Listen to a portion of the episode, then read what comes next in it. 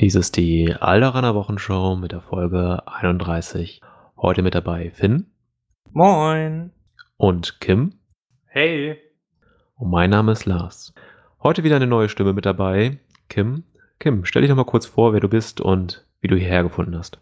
Ja, ähm, ich bin Kim Julian, komme aus Hannover, bin 28, komme eigentlich so über, über AOS, also Age of Sigma, zum Tabletop. Hobby über einen guten Freund und Arbeitskollegen, ähm, dann auch mit ihm andere Systeme ausprobiert, weil AOS ja wirklich sehr umfangreich ist. Ähm, dann auch Star Wars und äh, über Daniels Tabletop-Welt dann ähm, zu Star Wars Legion und auch zu meinem ersten Turnier gekommen in Essen und euch oder ein paar von euch auf jeden Fall kennengelernt und ähm, Yannick hatte ja auch schon mein erstes Spiel ähm, und es war einfach mega geil, muss ich ganz ehrlich sagen. Super Community hat mir mega Spaß gemacht und auch da dran zu bleiben. Und deshalb äh, bin ich jetzt auch hier, weil ihr ja auch neue Stimmen oder neue Leute gesucht habt, die gerne mit im Podcast äh, dabei sein möchten. Und ähm, ja, als Neuling mal so die Seite des Neulings mit einzubringen. Genau. Okay. Ähm, welches System hattest du noch so ausprobiert, dass man so mal weiß, was, wo du schon mal reingeschnuppert hast und womit du es vergleichen kannst? Ähm, jetzt Fantasy-mäßig oder halt Science-Fiction-mäßig äh, so gar nichts. Äh, sonst Systeme ähm, spiele ich aktiv noch Freebooters. Ähm, ist ja auch Do äh, aus Deutschland gekommen. Ähm, ganz lustig, einfach mal so mit Freunden zwischendurch. Und ähm, ja, AOS, Age of Sigma, große Variante, viele, viele Regeln, ähm, große Armeen, aber ähm, macht halt auch einfach Spaß auch wenn es viel ist, aber ähm, ja, Star als Star Wars-Fan ja sowieso dann und in der Jugend Star Wars erlebt, äh, gehört es, glaube ich, einfach dazu, das mitzunehmen. Okay, danke. Ja, unser Thema heute ist das neue Rules Reference Book, was jetzt vor kurzem rausgekommen ist. Ähm, wir werden mal die großen Änderungen durchgehen. Ähm, reine Wort- Umformulierungen, also dort, wo die Sätze umgebaut wurden, um es noch klarer zu machen, werden wir überspringen und uns auf die Sachen konzentrieren, die verändert wurden. Da immer ähm, ein kleines Kommentar zu abgeben und am Ende mal schauen. Ähm, da werden wir wieder unsere Meinung abgeben, was sich vielleicht in der Turnierlandschaft ändern könnte, was die Listen angeht. Dann starten wir auch gleich durch und Finn, beginne doch mal bitte mit der ersten großen Änderung. Ja, und die erste große Änderung ist gleich eine komplette Seite voller Text, von dem man direkt erschlagen wird, wenn man die Seite aufmacht. Das ist äh, Margin of Error. Also ganz grob gesagt, äh, wie viel Fehlertoleranz man einfach aufgrund der Tatsache, dass halt man mit Figuren spielt, die sich bewegen können, umfallen können, dass das Gelände und Figuren auch nicht immer perfekt interagiert, so, weil das blockiert nun mal manchmal Wege oder man kann halt die Figuren nicht so stellen, wie man möchte, perfekt. Solche Dinge sind da ganz grob umrissen. Und ich fasse es halt einmal kurz zusammen. Es geht halt einmal darum, dass einmal zur Figur quasi nur das gehört, was auf der Base quasi ist. Also es gibt ja Figuren wie das Dewback, was halt wirklich massiv über die Base übersteht oder Speederbikes oder ähnliches. Und wenn man nie zum Beispiel die Figur nicht platzieren kann, weil diese, das Maul oder der Schwanz des Dewbacks so überstehen, dass man dadurch schief steht oder nicht äh, fest sich platzieren kann, dass man einfach umfällt. Äh, dann wird das ignoriert. Man kann trotzdem das Modell so behandeln, als könnte es dort stehen, weil es geht halt nur darum, dass die Base wirklich platziert werden kann. Mhm.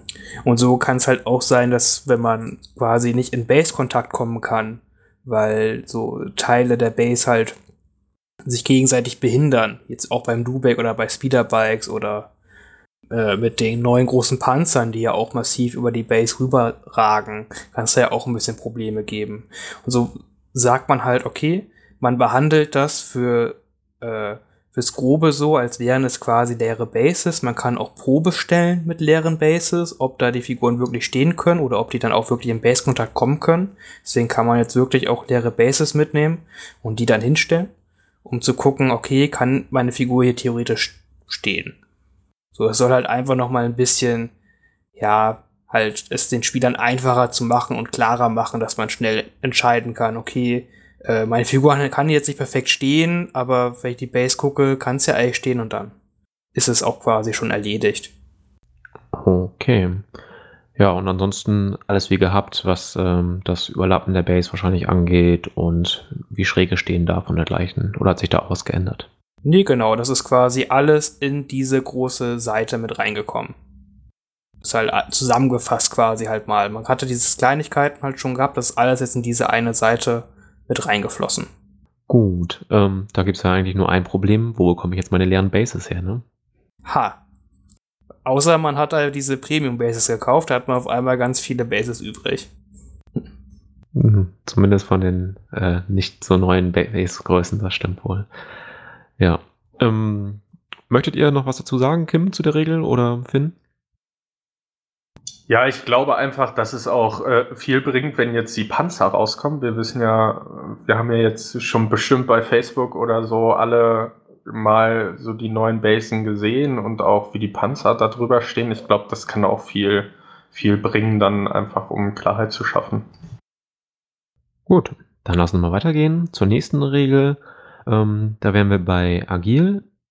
Ähm, dort ist nochmal erklärt, wann man überhaupt äh, diesen Dodge-Token bekommt. Und zwar steht da, stand ja vorher schon Standard Move. Und jetzt wird mal äh, klargestellt, was sind Standard Moves.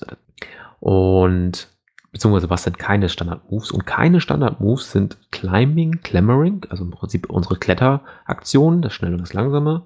Embarging, Disembarging, Ein- und Aussteigen, also Pivoting, das ist die reine Drehung. Reversing and Strafing. Also zum einen das, ähm, äh, das Strafing ist ja das zur Seite laufen und Reversing dann das Rückwärtslaufen. Das sind keine Standard-Moves. Das ist durchaus teilweise interessant. Ähm, da habe ich zum Beispiel dran gedacht, wenn ich jetzt mit meinem Luke mal so einen Tauntaun vor seine Wand laufen lasse, wenn der jetzt erstmal rückwärts laufen muss, weil links und rechts vielleicht jetzt auch nicht so richtig geht, weil in so einer Ecke drin steht, äh, da kriegt er dafür die Bewegung schon mal keinen Dodge-Token und hat die Runde dann nur einen. Also da war da schon mal so eine Situation, wo ich gedacht habe, ah, gar nicht mal so schlecht. Ähm, du noch einen Kommentar zu der Regel? Genau, da ist halt noch einmal fest gesagt, was nochmal klargestellt, sage ich mal, dass wenn man halt diese Speed X-Move macht, sei es durch Force Push oder No Time for Sorrows, oder zum Trauern ist keine Zeit auf Deutsch, dann äh, kriegt man, dann zählt das auch wie ein Standard-Move, der nach vorne geht. Das heißt, man kann den auch nur nach vorne machen, also kann man Force Push zum Beispiel nicht nutzen, um Tauntons rückwärts zu bewegen, sondern man muss die in die vordere Einkerbung reinmachen und man triggert damit auch automatisch einen Dodge-Token. Gut, also bei meinem Beispiel in die Ecke stellen hätte er schon zwei, weil er einen beim ähm, Force Push bekommt und dann nachher vielleicht bei seiner normalen Bewegung. Nun gut. Kim, hast du noch ähm, einen Punkt, den du bei Agil anhängen möchtest? Ähm, ja, ich finde es einfach vorteilhaft für den Gegner, wenn, wenn viele ähm, halt mit dem Vader oder so den Force Push einfach nutzen, auch mit dem Luke oder den anderen Jedis, ähm, ist schon vorteilhaft für den Gegner und kann sich ein bisschen schützen mehr davor. Okay, Finn, was haben wir als nächstes? Gut, da haben wir das neue Keyword vom AAT-Panzer auf Seite 18. Das ist Barrage oder Sperrfeuer, würde ich es jetzt einfach mal auf Deutsch übersetzen. Hm, das sagt halt einfach nur aus, da haben wir schon mal drüber gesprochen, dass man mit äh, seiner, solange man Arsenal nicht benutzt, also solange man nur mit einer Waffe schießt, kann man zwei Attackenaktionen in seiner Aktivierung ausführen statt nur einer. Das verbraucht ganz normal auch Aktionen, also würde zwei Attackenaktionen die ganze Aktivierung verbrauchen. Aber so kann man gerade mit dem AAT-Panzer zweimal mit der Hauptwaffe schießen, also zweimal mit vier roten Würfeln, was dann doch relativ viel Schaden machen kann und auch noch mehr Suppression gibt beim Gegner. Also starke Sonderregel und sind wir gespannt, wie das beim Panzer dann noch später rüberkommt. Tja, Kim, was denkst du zu dieser Regel? Ich freue mich auf jeden Fall auf die Panzer und finde find das äh, sehr aggressiv. Einfach schön zum Spielen. Viel Schaden. Hm. Man hat natürlich dann immer noch das Problem, wenn man zweimal schießt, äh, geht's, kann es halt auch zweimal in die Deckung gehen. In dem Fall bei dem Druidenpanzer, der hat vier rote Würfel. Ähm, selbst bei vier Treffern, wenn der Gegner in schwerer Deckung steht, beim ersten Mal gehen zwei, die schwere Deckung gehen nur zwei Treffer durch und beim zweiten Schuss auch. Also muss man sich mal überlegen, ob das Sinn macht oder ob man vielleicht doch nochmal eine andere Waffe beilegt, um einen größeren Würfelpool zu generieren. Oder wie siehst du das, Finn? Ja, das ist, wird sehr interessant mit dem AAT-Panzer. Einfach, hm, ich denke, man wird eine Kombination sehen, gerade mit den verschiedenen Piloten und mit, dann mit den Cycle-Waffen, die noch dazukommen. Ich denke, das wird ein sehr flexibles Gefährt sein. Gut. Ja, was wir auch noch auf Seite 18 haben, ist dann ähm, ein paar Kommentare, Änderungen zu Base, beziehungsweise dort wird einfach erwähnt, welches Modell eigentlich auch was für einer Base draufsteht. Ähm, und dann haben wir dort auch noch mitstehen, dass die kleinen Einkerbungen bei zum Beispiel Emplacement Troopern, Creature Troopern, bei Vehikeln, dort wo man immer die Movement-Schablone reinlegt, dass man dort sich nicht reinstellen darf mit seinem Modell. Also man soll das behandeln, als wäre diese Lücke gar nicht da. Tja, Finn, wie ist denn das jetzt zu verstehen, wenn ich zum Beispiel die Reichweite messe? Lege ich dann auch dort vorne in die Luft im Prinzip meinen, meinen Reichweitenstab an oder eine, betrifft das jetzt nur die Bewegung? Ähm, ich würde halt sagen, man kann es ja quasi an die Innenseite dieser Kante anlegen. Damit ist man ja quasi an der Ecke der Base. Das sollte eigentlich keinen Reichweitenunterschied machen. Ja, vermutlich nicht. Das ist dann auch wieder so eine Millimetergeschichte. Das kann man ja. auf dem Brett auch gar nicht unterschiedlich ändern. Gut. Kim, hattest du es bei dieser Regel verstanden, sag ich mal, als Anfänger, warum das geändert werden wurde oder was, ob, warum das ein Problem darstellt?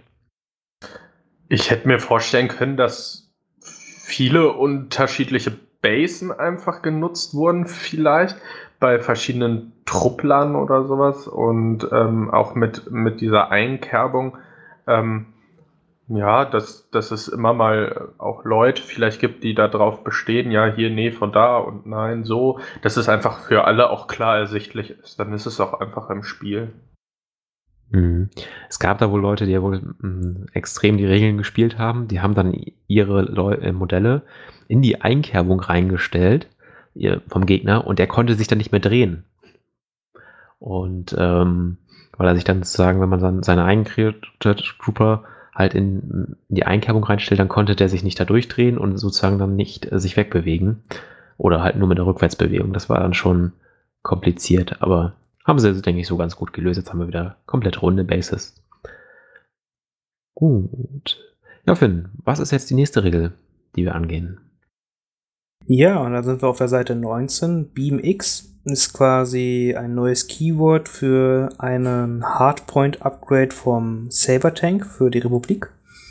Das wurde ja auch im Stream schon gezeigt und ist quasi jetzt doch ein bisschen anders als im Stream erzählt wurde.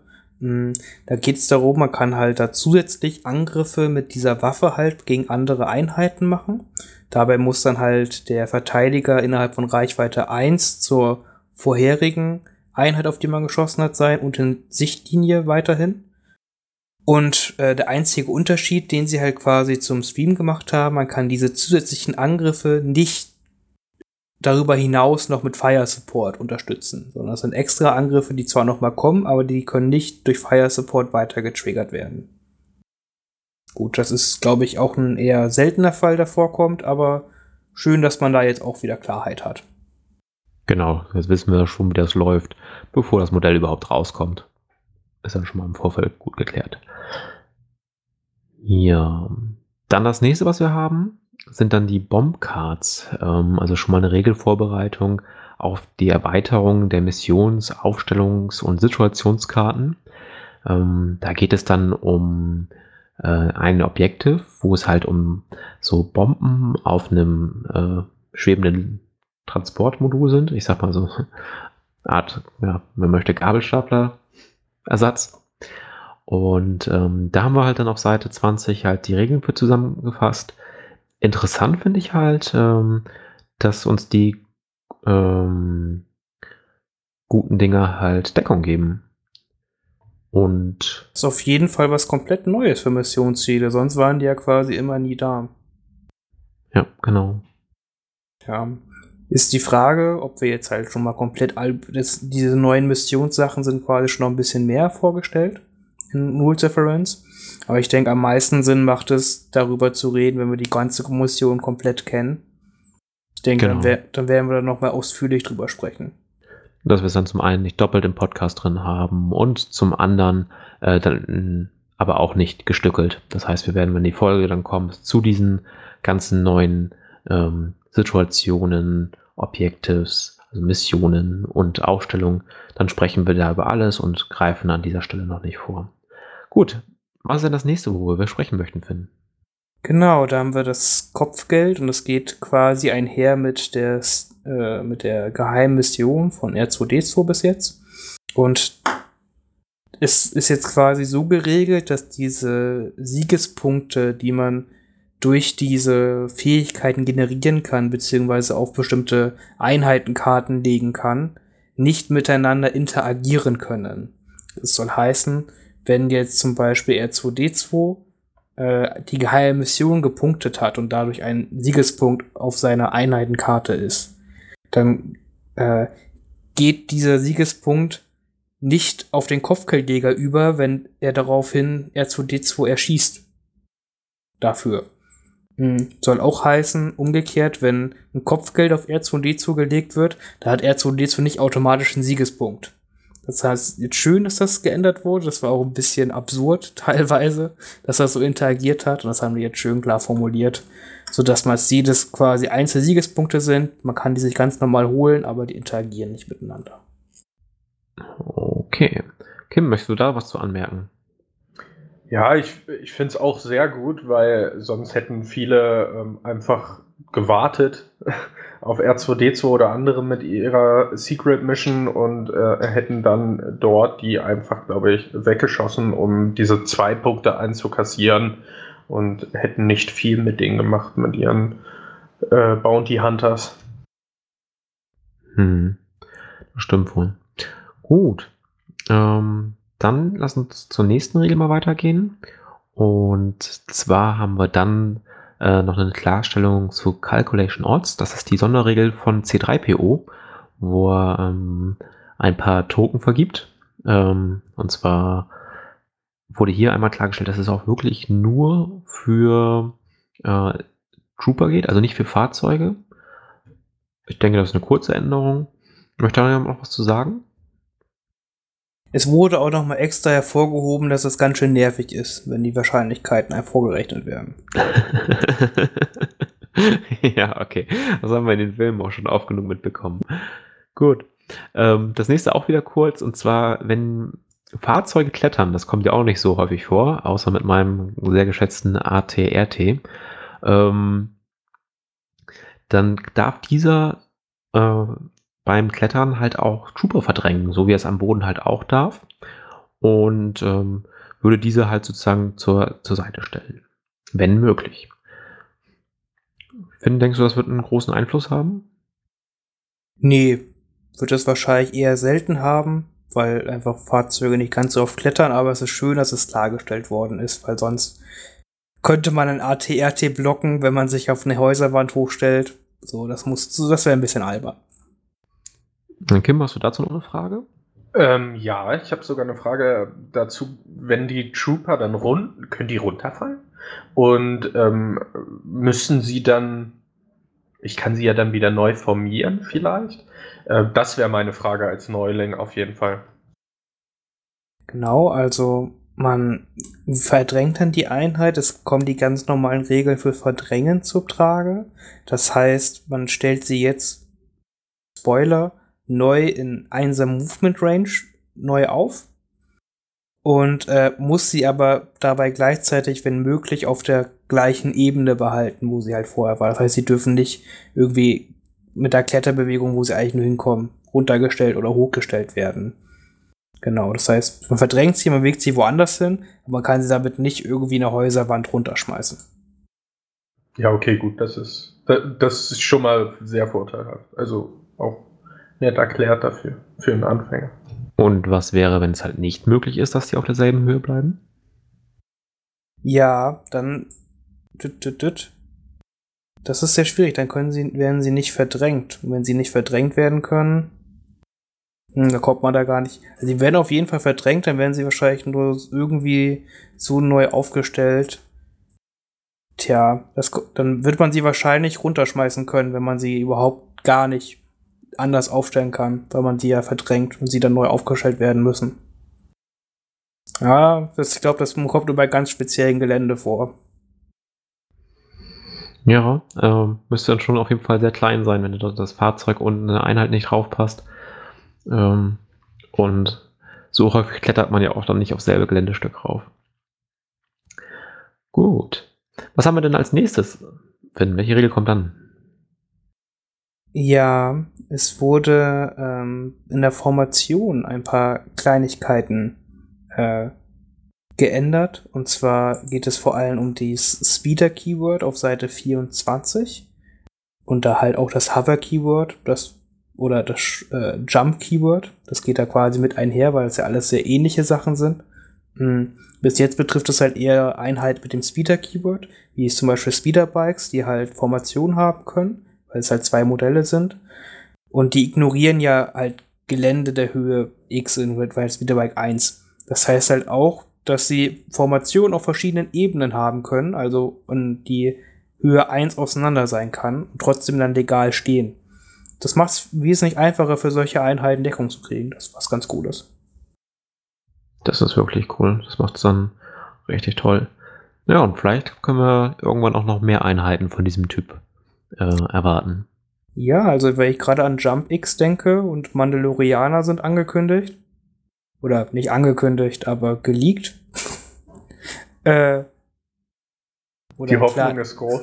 Die Hoffnung ist groß hier mit dem Clan Ren, dass da irgendwie bestimmt eine Jump-Einheit rauskommt.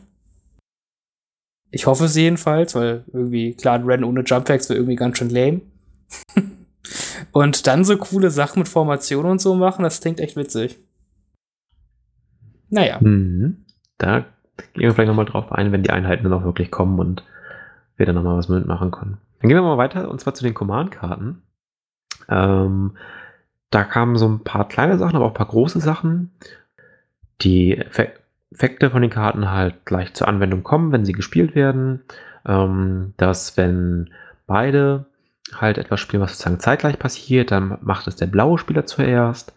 Ähm, und ansonsten haben wir halt da noch ein bisschen Änderungen ähm, beim Command-Karten, die einem eine Art Waffe zur Verfügung stellen. Äh, da leider etwas unglücklich geschrieben. Da mussten die Entwickler sozusagen nochmal über die äh, Kommunikationskanäle ein äh, bisschen was hinterher schieben über den Discord-Server, um klarzustellen, was sie da eigentlich meinen. Und zwar ist jetzt die Regel davon, dass man ähm, Arsenal X, also ähm, die Sonderregel, die einem erlaubt, mehrere Waffen zu nutzen, nicht mit diesen Command-Karten zu kombinieren. Damit meinen die zum Beispiel sowas wie bei Grievous, der ja ähm, Arsenal 2 hat, also zwei Waffen nutzen dürfte. Seine 1er Command-Karte erlaubt ja einen Angriff äh, in dieser kurzen Reichweite, dass man das dann nicht nochmal mit der ähm, Pistole kombinieren darf, weil es ist schon nach seiner Aktivierung. Damit ist aber nicht gemeint, dass man zum Beispiel die Rakete vom Boba äh, nicht mehr mit seinem Gewehr kombinieren darf. Also das ist dann weiterhin noch möglich. Ähm, Finn, habe ich da noch irgendwelche Punkte, wichtige Punkte in dem Absatz vergessen? Der genaue Unterschied, warum es halt so möglich ist oder nicht möglich ist, ist einfach, dass halt äh, Grievous 1er Pip ein, eine zusätzliche Attacke am Ende der Aktivierung erlaubt. Eine Attacke. Ende der Aktivierung. Und äh, die Bobas 3er Pit ein, eine zusätzliche Waffenoption eingibt. Wo es ja quasi ein ganz normales Waffenprofil quasi wie auf seiner Einheitenkarte zu betrachten ist. Das ist quasi da der Unterschied. Und deswegen funktioniert das mit Bobas Karte weiterhin. Und mit Grievous Karte soll man halt nicht doch mal lustig halt sich mit seiner Einserpip im Kreis drehen und dann noch mal extra seine Pistole dazu kombinieren können. Das sollte halt verhindert werden. Okay, dann gehen wir weiter zum Commander äh, auf Seite 26. Tja, Finn, was hat sich da geändert? Genau, also es ist nochmal explizit erklärt, was passiert eigentlich, wenn, der, wenn dein letzter Commander stirbt. Oder einer deiner Commander stirbt. Das wird ganz oft, sehe ich, auch falsch gespielt. Es geht nämlich darum, wenn man einen neuen Commander nominieren muss, dann wird ja, dann kriegt eine Einheit quasi, wenn man jetzt eine Core-Einheit zum Commander nominiert, da hat diese Core-Einheit ja auch keinen Core-Token mehr, sondern kriegt dann auch einen Commander-Token. Das heißt, der wird quasi der Core-Einheiten-Token aus dem Beutel rausgenommen und mit einem Commander-Einheiten-Token ersetzt. Äh, das ist halt auch mal da explizit erwähnt, dass man da halt immer ein Commander-Token quasi in seinem Beutelchen hat. Und, auch ganz interessant, man muss danach, wenn sein Commander gestorben ist, muss man die spezifischen Command-Karten von ihm jetzt nicht auf dem Ablagestapel oder sowas legen, sondern kann die quasi noch in seiner Hand behalten und so quasi ein bisschen bluffen, dass man halt noch ein paar mehr Command-Karten theoretisch spielen kann, als man könnte. Hm, also nicht alle ablegen und dann nur noch eine Hand halten und der Gegner weiß, okay, jetzt wird noch drei Runden Standing Orders kommen. Ähm, sondern es könnte ja sein, dass er noch einen Push mit drin hat oder dergleichen. Genau, da kann man ein bisschen mehr bluffen vielleicht. okay. Zum Befördern, da kam ich äh, in einer Gruppe nochmal eine, eine Frage auf. Äh, da greife ich mal kurz vor. Und zwar, es gibt ja bald die neuen Commander, die bei der Aufstellung zum Operative werden kann. Und dann kann ich nur ähm, eine Kerneinheit und eine äh, Elite-Einheit halt befördern. Wenn mein normaler Commander stirbt, darf ich dann dann einen Operative zum Anführer befördern? Ja klar, das ist dann, dann gibt es dann weiter keine Einschränkung. Mhm. Da kam dann gleich Verwirrung auf, ob das denn jetzt immer schon so war oder hat sich das geändert oder gleich. Nee. Also nur wenn ich ähm, meine bald erscheinenden Commander als Operative aufstelle, dann muss ich aus einem dieser beiden Slots halt den Nachfolger sozusagen nominieren und äh, kann nicht einen anderen Operative nehmen oder meinen Towntown-Reiter oder dergleichen. Gut, und dann gehen wir ähm, mal rüber zum Compulsory Move. Ja, auf Seite, auf, auf, Seite 27, ich übernehme kurz. Ich habe es äh, übersprungen, ja. Okay, dann übernehmen mal. Alles gut, Seite 27, die Pflichtbewegung. Hm, da geht es halt nur noch mal darum, wenn durch Effekte äh, die Geschwindigkeit reduziert wird von Speedern mit, mit Pflichtbewegung, dann äh, ist es trotzdem noch ihre maximaler Move, den sie halt machen. Wenn sie jetzt zum Beispiel durch irgendwelche Immunisierungsmarker, falls sie es kriegen könnten, das weiß ich gerade gar nicht, ob die irgendwelche Effekte ihre äh, Geschwindigkeit reduzieren müssen, oder zum Beispiel nur noch Speed 1 fliegen können, ist das weiterhin dann trotzdem ihre Maximalgeschwindigkeit und sie kriegen nicht automatisch Schaden. Ist halt nur noch mal eine Klarstellung, nichts, keine große Änderung. Gut, dann gehen wir auch gleich weiter. Das nächste wäre dann Covered Ops. Genau die Regel, die ich gerade beschrieben habe, wenn wir unsere neuen Commander als Operative aufstellen. Ähm, das habe ich ja gerade schon erklärt. Da gibt es eigentlich dann nur noch die, ähm, den Hinweis dazu. Das mache ich auch sofort. Also nicht wie sonst, wenn er stirbt am Ende der Runde, sondern gleich von vorne weg habe ich da einen Anführer. Aber halt mit den jeweiligen Einschränkungen. So, Finn, was haben wir dann als nächstes? Ja, da haben wir etwas, worüber man da noch länger später sprechen wird. Und zwar wurden die Kreaturen-Truppler-Regeln ein wenig angepasst. Äh, und zwar können diese Kreaturentruppler nicht mehr klettern. Das heißt, sie können sich nicht mehr irgendwie auf Häuser raufstellen oder ähnliches. Da wurde auch schon oft drüber halt, sage ich mal, geschmunzelt, wenn man das macht mit seinen Tauntons oder Dubaks, die dann auf einmal Häuserwände hochkraxeln. Das war auch wirklich immer ein bisschen albern. Mhm. Aber es war bisher eine Regel und jetzt ist es aber verboten. Mhm. Und zusätzlich noch ein bisschen wichtiger ist, dass wenn eine Kreaturentruppler halt sich aus dem Nahkampf zurückzieht, kann er das nur noch mit einem Speed 1 Move machen und verbraucht alle seine äh, Aktionen, wenn er das tut. Das heißt, er kann dann noch alle freien Aktionen machen, wie jetzt bei den Tauntouts in Dubex Relentless oder Reposition und sowas. Aber man kann quasi nur noch sich aus dem Nahkampf zurückziehen mit einem Speed 1 Move. Kriegt dann noch einen, einen Angriff mit, weil es eine freie Aktion ist, aber dann war's das. Mhm.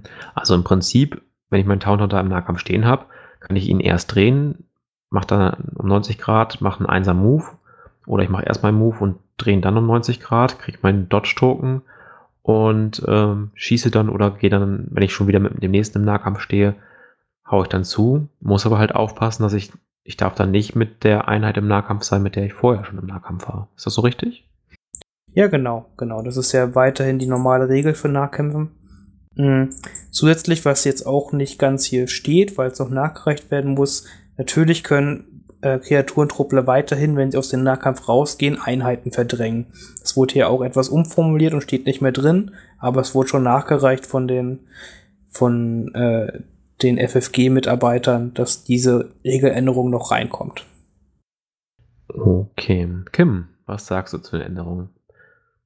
Ähm, Nochmal kurz zum Verständnis, weil diese Dewbacks haben ja noch so eine Zusatzsache, dass sie ja schnellere, höhere Reichweite haben. Das dürfen sie dann auch nicht mehr.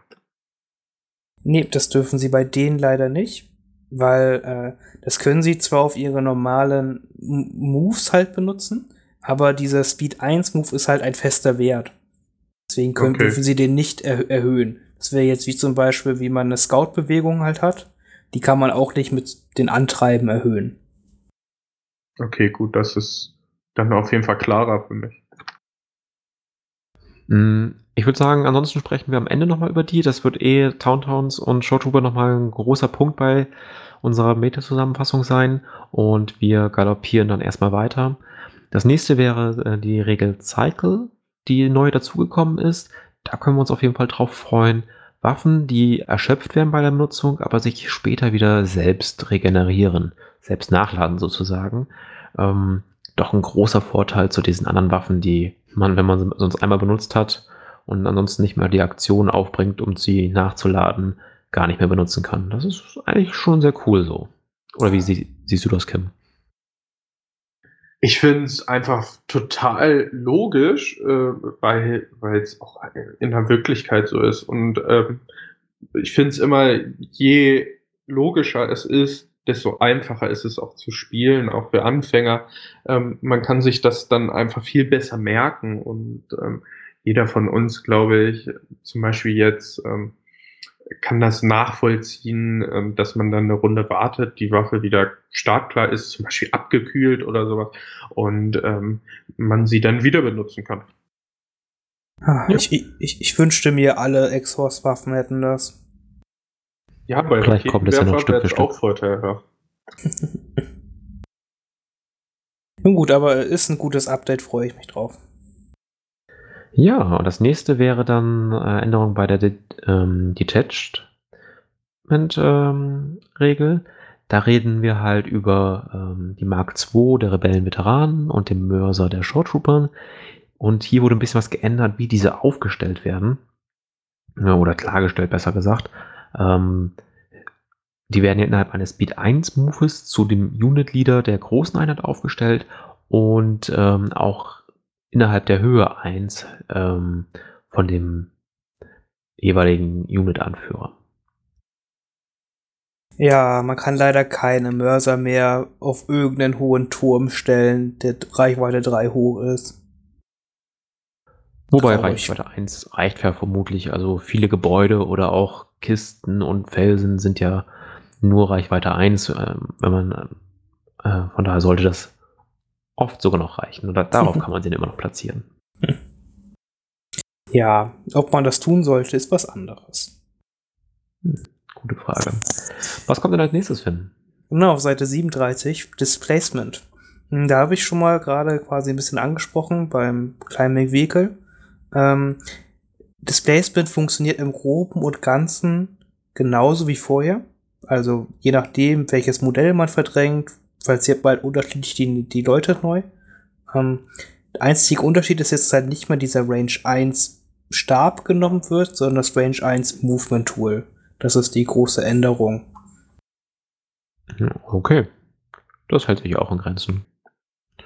Gut, dann lasst uns mal weitergehen zu den Emplacement Troopern auf Seite 39 und 40. Ähm, da kam jetzt noch hinzu, Emplacement Troopers können äh, sich im Pivot machen und äh, nach hinten gehen. Und ähm, wenn Emplacement Trooper sich zurückziehen, können sie immer noch ihre freien Aktionen nutzen, ähm, was ja zum Teil dann auch ein Pivot oder so sein kann. Ähm, ihr müsst dafür aber immer noch all ihre Aktivierungen benutzen und machen halt ein Speed 1 Move. Das ist in Kombination ganz gut. Äh, wir hatten ja vor einigen Monaten häufiger mal die Situation, dann sind Towntowns in die reingerannt und die Team Placement Trooper konnten sich nicht zurückziehen, äh, weil die nicht nach hinten gehen durften. Das hat sich jetzt zum Glück mittlerweile alles geändert. Ähm, Kim, dazu Fragen zu der Regel? Nee, aber finde ich auch einfach äh, jetzt sehr vorteilhaft und passend auch dazu einfach. Gute Anpassung. Ja, sehe ich genauso. Finn, möchtest du da noch was zu sagen oder möchtest du die nächste Regel erklären? Es ist, ich finde es auch, also, dass man so selbstverständlich, also, dass ein Placement Trooper jetzt reversen können, ist einfach ein massiver Buff. Also, das darf man gar nicht unterschätzen. Das ist so gut für die Emplacement Trooper. Also ich bin davon sehr angetan. Es macht viele Sachen dann echt auch noch wieder einfacher. Ja, jetzt wenn man auch an Einheiten denkt, die eine Minimalreichweite haben. Also an, ähm, die halt an auf, nicht auf Feinde schießen können, die zu nah dran sind mittlerweile. Da ist vielleicht so eine Rückzugbewegung auch mal ganz nützlich. Ja, also wirklich gut. Und was kommt dann auf uns zu? Welche Regeln? Da haben wir auf Seite 41 äh, Expand. Äh, man kann es auch grob beschreiben, man kriegt Upgrade-Karten, die halt nur einmal benutzbar sind im Spiel.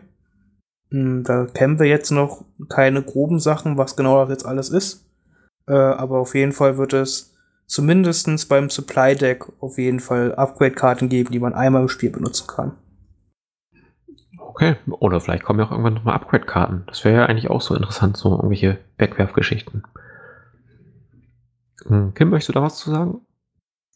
Bestimmt, wenn so eine neue Fraktion rauskommt, glaube ich, haben die dann so, ich, ich könnte mir das vorstellen, wie bei Boba die, mit dieser Rakete, dass sie nur noch einmal genutzt werden kann, weil woher soll er eine zweite haben? So, außer man kann noch eine zweite ausrüsten vielleicht. Das ist immer so ähm, die Frage dahinter für mich als Anfänger. Ja, eigentlich eine gute Idee. So einmal im Spiel, wenn die, die Rakete, wenn wir, so wie sie zum Beispiel von Bobas Command-Karte kennen. Ähm, wenn das jetzt die Einheit vielleicht auch irgendwie bekommen kann, mh, hm, die dann eventuell irgendwann kommt, das wäre doch ziemlich cool. Gut. Und dann haben wir als nächstes den Field Commander. Ähm, das ist halt äh, zum Beispiel eine Upgrade-Karte bei den neuen Panzern der, ähm, der Klone und der Druiden. Und von diesem aus darf man dann Command-Karten spielen, also die generischen, nicht die von den besonderen Anführern. Also sowas wie ein ähm, Push oder ein Assault, aber natürlich nicht dann die 1 oder 2er Pip von Rex oder so. So, das geht dann nicht. Ähm, und ich nehme auch nicht den Moralwert von diesem äh, Field Commander, sondern es geht wirklich nur darum zu messen, wenn ich diese Karten spiele, wer kann den Befehl erhalten. Ja, wollt ihr da was zu sagen? Ich weiß nicht, wie nützlich es sein wird, aber es ist nett zu haben. Ja, habe ich mir tatsächlich auch schon gedacht, aber vielleicht werden wir mit einigen Ideen noch überrascht. Schließlich zahlt man für den Field Commander ja auch Punkte. Ich kann mir das gut vorstellen, wenn man nicht diese Aktivierungsreihe irgendwie so perfekt hinkriegt bei den Droiden, ähm, dass man irgendwie noch eine zusätzliche, wenn jetzt diese B2 ähm, Superdruiden dann noch kommen, dass da einfach das einen Vorteil bringt, wenn die irgendwie zusammenlaufen oder ein bisschen weiter wegstanden oder so.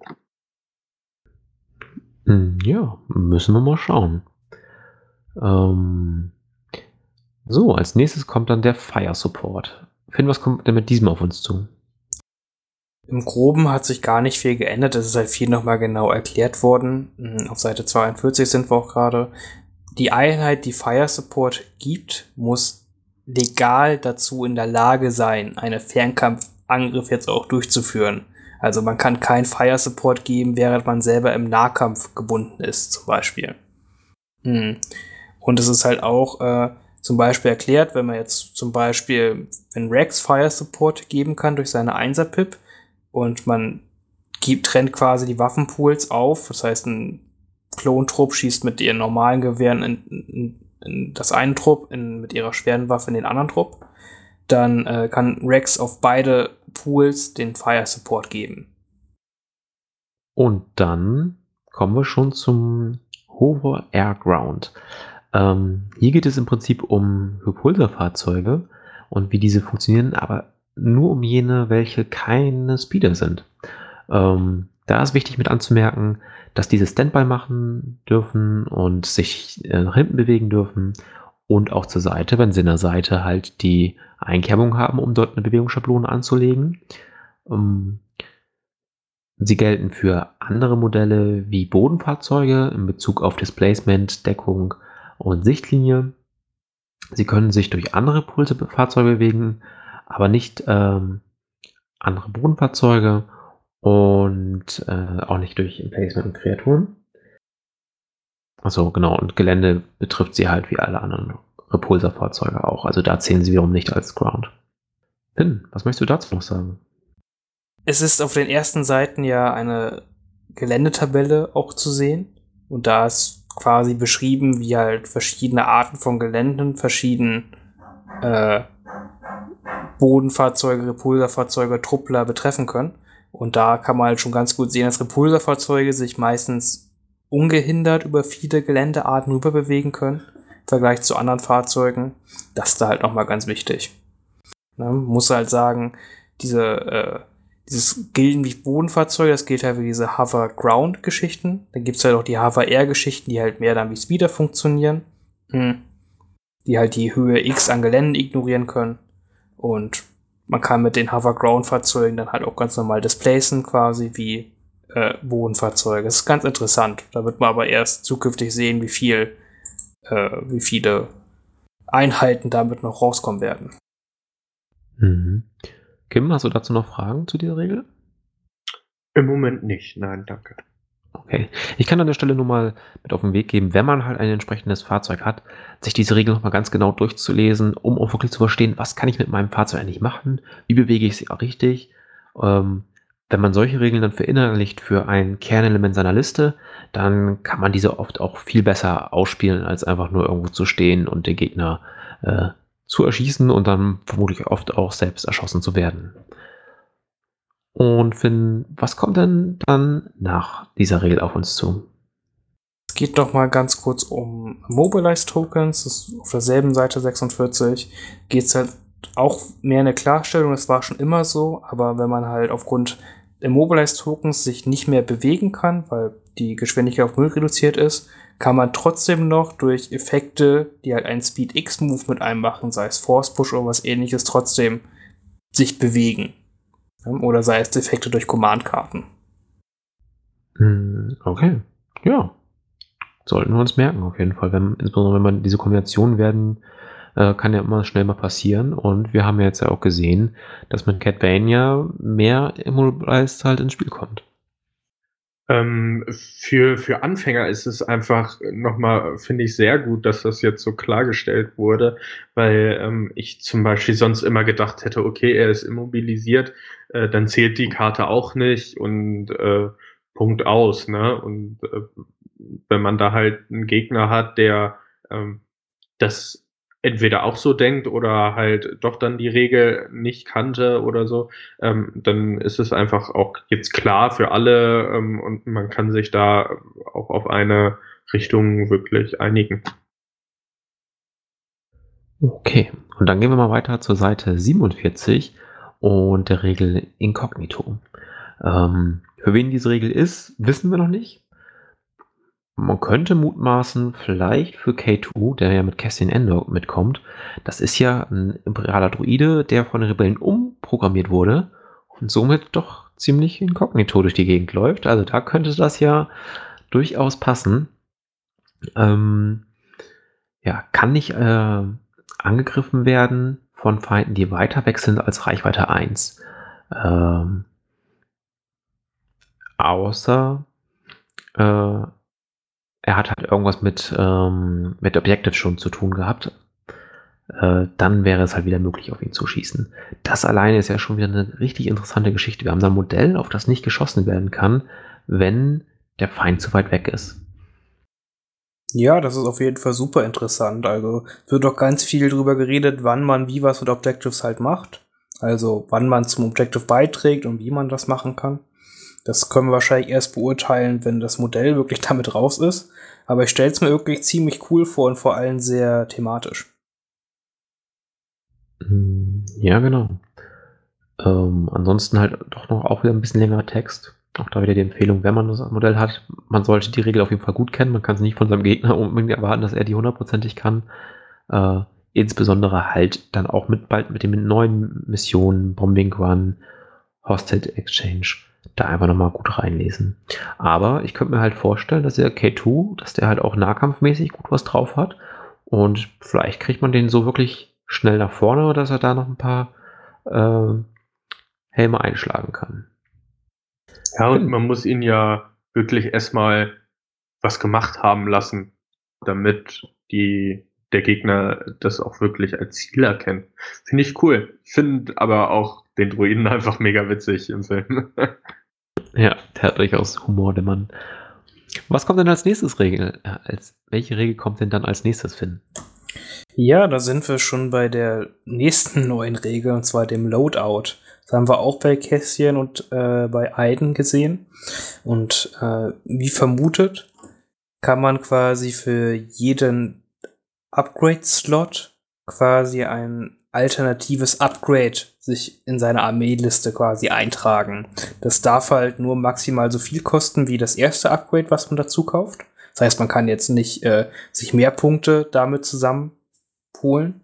Äh, und wenn man sie Einheit aufstellt, kann man dann flexibel entscheiden, okay, in welche Konfiguration möchte ich jetzt mein Modell halt hinstellen. Und das gilt auch für den Counterpart, Part, wenn man einen Counterpart hat, wie jetzt wahrscheinlich Aiden es haben wird aufgrund ihres Druiden. Das ist ziemlich cool, da freue ich mich richtig doll drauf. Ähm, ja, schwierig so für, für die Anfänger oder für mich als Anfänger, ähm, das sich so vorzustellen.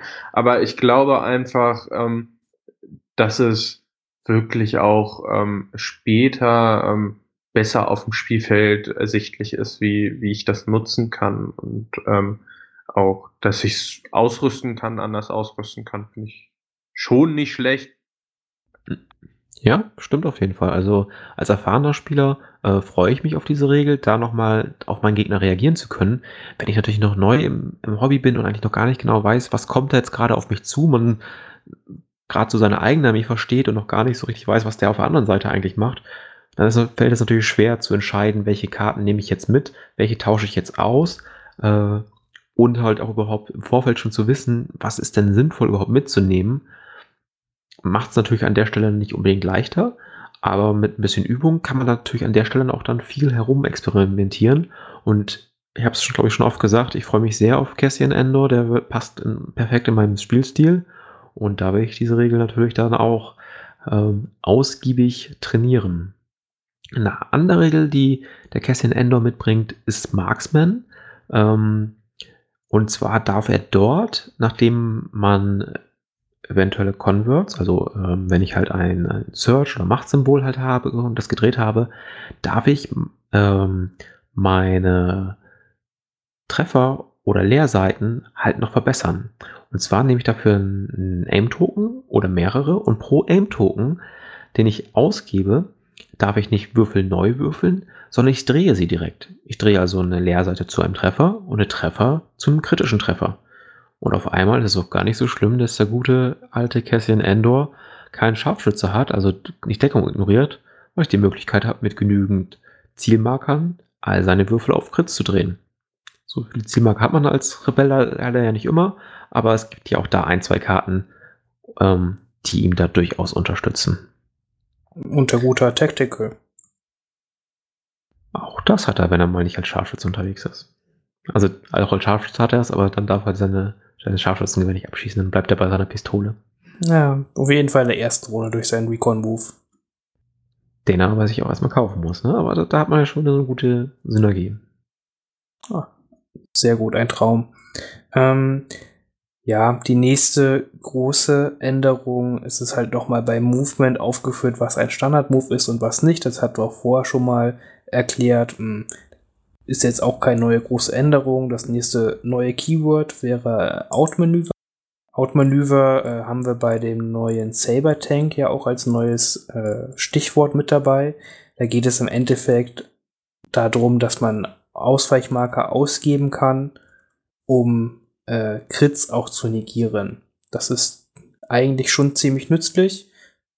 Hm, wie nützlich jetzt auf einem großen Fahrzeug ist, kann ich jetzt nicht ganz beurteilen, aber es ist auf jeden Fall eine coole Fähigkeit zu haben und mal sehen, welche Einheiten das noch kriegen werden. Da bin ich auch gespannt. Ich fände eine Upgrade-Karte in der Richtung ganz cool, die dann sagt, hier, ähm, ihr könnt eure Dodge-Token jetzt auch gegen kritische Treffer nutzen. Das würde doch die ein oder andere Rebellenkarte sehr stark aufwerten. Äh, oder oh. Einheit. Oha, jetzt, jetzt komm mir nicht so rüber und mach den Dodge-Token wieder groß. Doch, doch. Auch der hat eine Zukunft verdient. ah, ja, das wäre ja was Verrücktes. Auf einmal könnte man Veteranen spielen, weil sie mit ihren Dodge-Token auch was anfangen können. Und sie nicht einfach nur sterben. Wichtig wäre mir nur, dass diese Upgrade-Karte nicht an Towntowns geht. Ah, ach, ach, keiner hat ein Problem mit Towntowns. hat sich alles erledigt, aber da reden wir gleich nochmal drüber. ah. Nee, äh, ist interessant. Äh, erstmal, wie gesagt, nur auf den Saber-Tank. Äh, und auch der kann ja schon ein paar Dodge-Marker nutzen. Zum Teil durch den Veteranen-Klonpiloten. Also ganz cool. Ja, und dann geht's ähm, ganz schnell weiter. Die nächste Regel, die wirklich sich relevant geändert hat, da sind wir bei Panik. Und zwar hat sich da noch mal, wurde da nochmal klargestellt, dass so Sonderregeln wie Jump, ähm, Reposition oder Spur, Spur, diese Regel, wo man äh, halt einen Niederhalt nimmt und dadurch die Einheit dann sich schneller bewegen muss, muss man nutzen, um sozusagen schneller vom Spielfeld runterzukommen. Also man kann sich an der Stelle nicht in, äh, entscheiden, dass das niedliche Dewback mal langsam trabt, sondern das geht dann mit Vollspeed runter und auch die Sabine muss halt übers Geländestück rüberhüpfen, damit sie auf der anderen Seite vielleicht vom Tisch flieht. Dann, Finn, was kommt denn nach, nach als Änderung? Sind wir auf Seite 60 Pre-Measuring. Ähm, ganz zwei einfache Absätze, die aber, finde ich, eine ziemlich große Veränderung für den Spielgeschehen bedeuten. Und zwar kann man jetzt jederzeit sowohl mit den Range Ruler als auch mit dem Movement Tool messen. Egal, ob jetzt eine Einheit aktiviert oder nicht. Äh, man darf nur gleichzeitig mit einem Movement Tool und einem Range Ruler messen. Äh, aber trotzdem macht das ja sehr, sehr vieles sehr, sehr viel einfacher. Siehst du das auch so, Kim? Ähm, ja, ich finde es ebenfalls deutlich einfacher. Dadurch auch für, für Anfänger. Ähm, ich, ich muss nicht immer gucken, ja, erst das oder das. Ja, bringt mir viel auf jeden Fall. Also ich finde es auch sehr angenehm. Insbesondere, ähm, es gab dann ja einige Spieler, die hatten dann schon genau raus, ähm, wie weit ähm, ich mit einer Zweier-Bewegungsschablone komme, also auf einem Messstab, also es ist dann in etwa Reichweite 1 und äh, hatten sich dann schon Markierungen oder äh, dass das Muster auf dem Stab gemerkt, bis wohin man mit einer Dreierbewegung kommt und das dann verdoppelt im Kopf und hatten sowas halt auswendig gelernt und trainiert. Äh, Finde ich so viel angenehmer. Man kann es anlegen, mal gucken, ob es möglich ist und äh, seine Pläne machen und bevor man dann halt irgendwo steht, wo man dann, wo es dann doch nicht passt und deswegen dann sozusagen der Mitspieler, also der Gegenspieler dann in einer ungünstigen Situation steht, weil er sich am Ende dann um zwei, drei Millimeter verschätzt hat. So kann man es vorher einmal prüfen, sagen, okay, ich mache jetzt dies, ich mache jetzt das und dann wirklich taktisch drauf reagieren. Eigentlich ganz schön. Ja, wenn ich mich nicht täusche, ist die nächste Regel, die wir haben auf Seite 63, äh, Reliable X. Und zwar sagt uns diese Regel einfach, dass ich zu Beginn der Aktivierungsphase so viele Search-Tokens bekomme, wie ich X hinter meinem Reliable stehen habe. Ähm, diese Regel finden wir bei den Phase 2 Klonen. Die bekommen zum Beispiel dann einen Search-Token und ähm, können den dann also gleich gegen die erste Aktivierung des Gegenübers nehmen, um vielleicht ihren Rüstungswurf zu verbessern. Ähm, also eine durchaus nützliche Eigenschaft. Phase, Klo Phase 2 Klone freuen sich sehr darüber. Yep. Was kommt denn als nächstes? Ähm, wir haben Reposition, wurde quasi nochmal was im FAQ schon angedeutet wurde, hier übernommen. Und zwar ist Reposition, wenn man dann den Pivot macht, keine Move-Action, sondern halt, äh, sondern halt dann frei und ein Move, aber keine Move-Aktion. Somit triggern Sachen wie Relentless halt nicht darauf. Ist halt im Endeffekt nur, dafür gemacht, um aus Sachen wie zum Trauern ist keine Zeit, wo man ja einen Speed X-Move macht, nachdem man halt einen Pivot machen könnte und dieser Pivot triggert halt nicht, dass man jetzt schießen könnte. Ich habe noch nie jemanden gesehen, der das probiert hat zu machen, äh, aber es ist hier doch mal klarer formuliert, damit auch keiner es probieren kann, solchen, so einen Quatsch zu machen. Hm, okay. Dann kommen wir nochmal zu den Secret Missions. Da hatte Finn ja vorhin schon mal ähm, drauf ein bisschen was erzählt, äh, dass das im Prinzip ja nicht in Verbindung steht mit dem Bounty, dass halt der Victory Token an der Stelle halt nicht irgendwie dadurch falsch generiert werden könnte. Gibt es da noch Fragen oder Anmerkungen zu, zu Secret Mission? Ich glaube, bei Bounty haben wir das meiste dazu schon gesagt. Ist halt, wie gesagt, man kann nur als Darstellung halt, man kann halt in die Aufstellungszone des Gegners reingehen und sie danach aber wieder verlassen. Man muss nicht bis zum Ende des Spiels in der Aufstellungszone dran drin bleiben für den Siegespunkt. Mhm. Ja, stimmt. Ähm, sollte man nicht vergessen an der Stelle. Dann haben wir die neue Regel Small.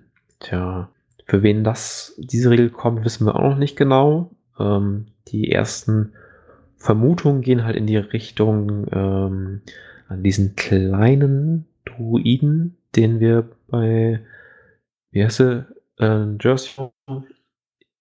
Aiden Versio. Ja. Aiden Versio, genau. Der kleine Druide, der da hinten dran hängt, dass das für ihn vielleicht zählen könnte. Hm, ich finde, was sagt uns die Regel denn?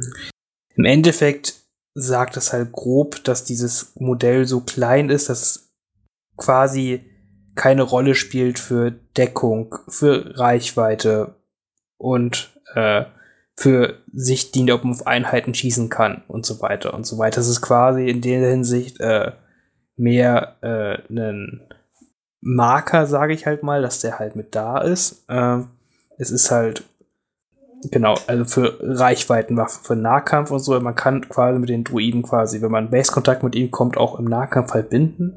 Das halt schon. Es geht da um, um, man kann halt nur nicht gezielt quasi das ausnutzen, um drauf zu schießen. Also grob gesagt. Am besten noch einmal halt durchlesen. Es wird im Endeffekt ignoriert für Beschuss. Ungefähr. Okay. Ja, dann als nächstes haben wir dann noch die ähm, Smoke Tokens. Zwei Smoke Tokens machen dann Cover 2. Also das erhöht sich an der Stelle. Ähm, ja, somit haben wir dann die Seite 68 auch hinter uns gelassen. Ähm, gehen dann weiter, kommen nochmal an Spur vorbei, wo nochmal steht, dass man es halt für Panik benutzen muss. Und dann sind wir auch auf Seite 70 bei Standby.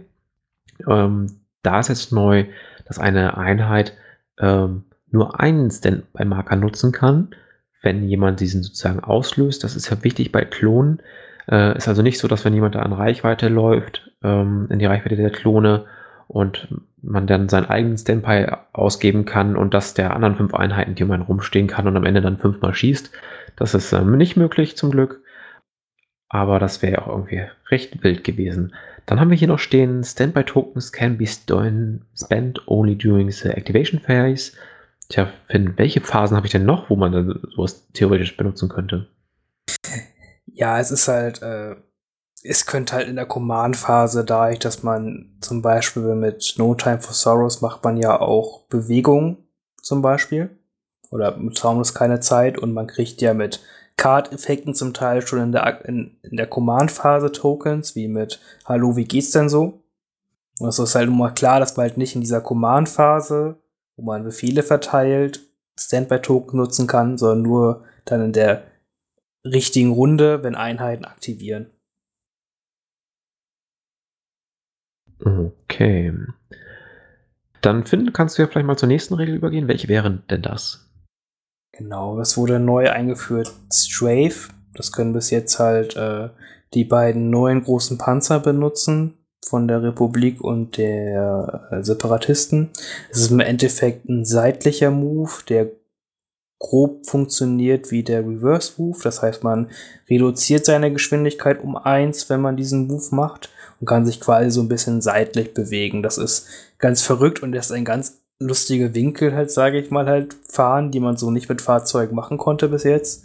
Äh, da braucht man echt viele Erfahrungen, um da auch abzuschätzen, was man da auf einmal mit alles machen kann. Also ich finde es sehr flexibel und sehr cool. Kim, wie siehst du das? ich finde einfach äh, wieder super, dass sie die Logik da einfach wieder mitgebracht haben und äh, was halt wirklich die Panzer auch eigentlich machen müssen können. Dann haben wir ähm, als nächstes das Supply Deck. Da sprechen wir dann auch mal drüber, wenn wir die neuen Missionen angehen. Ist halt einfach aufgeführt, welche Karten da zum Beispiel mit reingehören. Ähm, bei Suppression gibt es nochmal was, aber das ist nicht, im Prinzip nicht neu, nochmal ein bisschen umformuliert.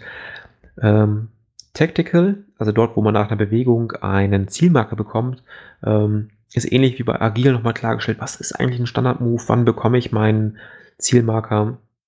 Ja, bei den Upgrade-Cards wurde der Ordnance-Slot noch mit vorgestellt und beim Zurückziehen, da haben wir ja auch schon drüber gesprochen, für wen sich das in, inwiefern geändert hatte. Tja, dann Commanding Presence wurde nochmal ähm, neu formuliert. Das ist die Upgrade-Karte, wo sich die Command-Reichweite auf Reichweite 4 erhöht.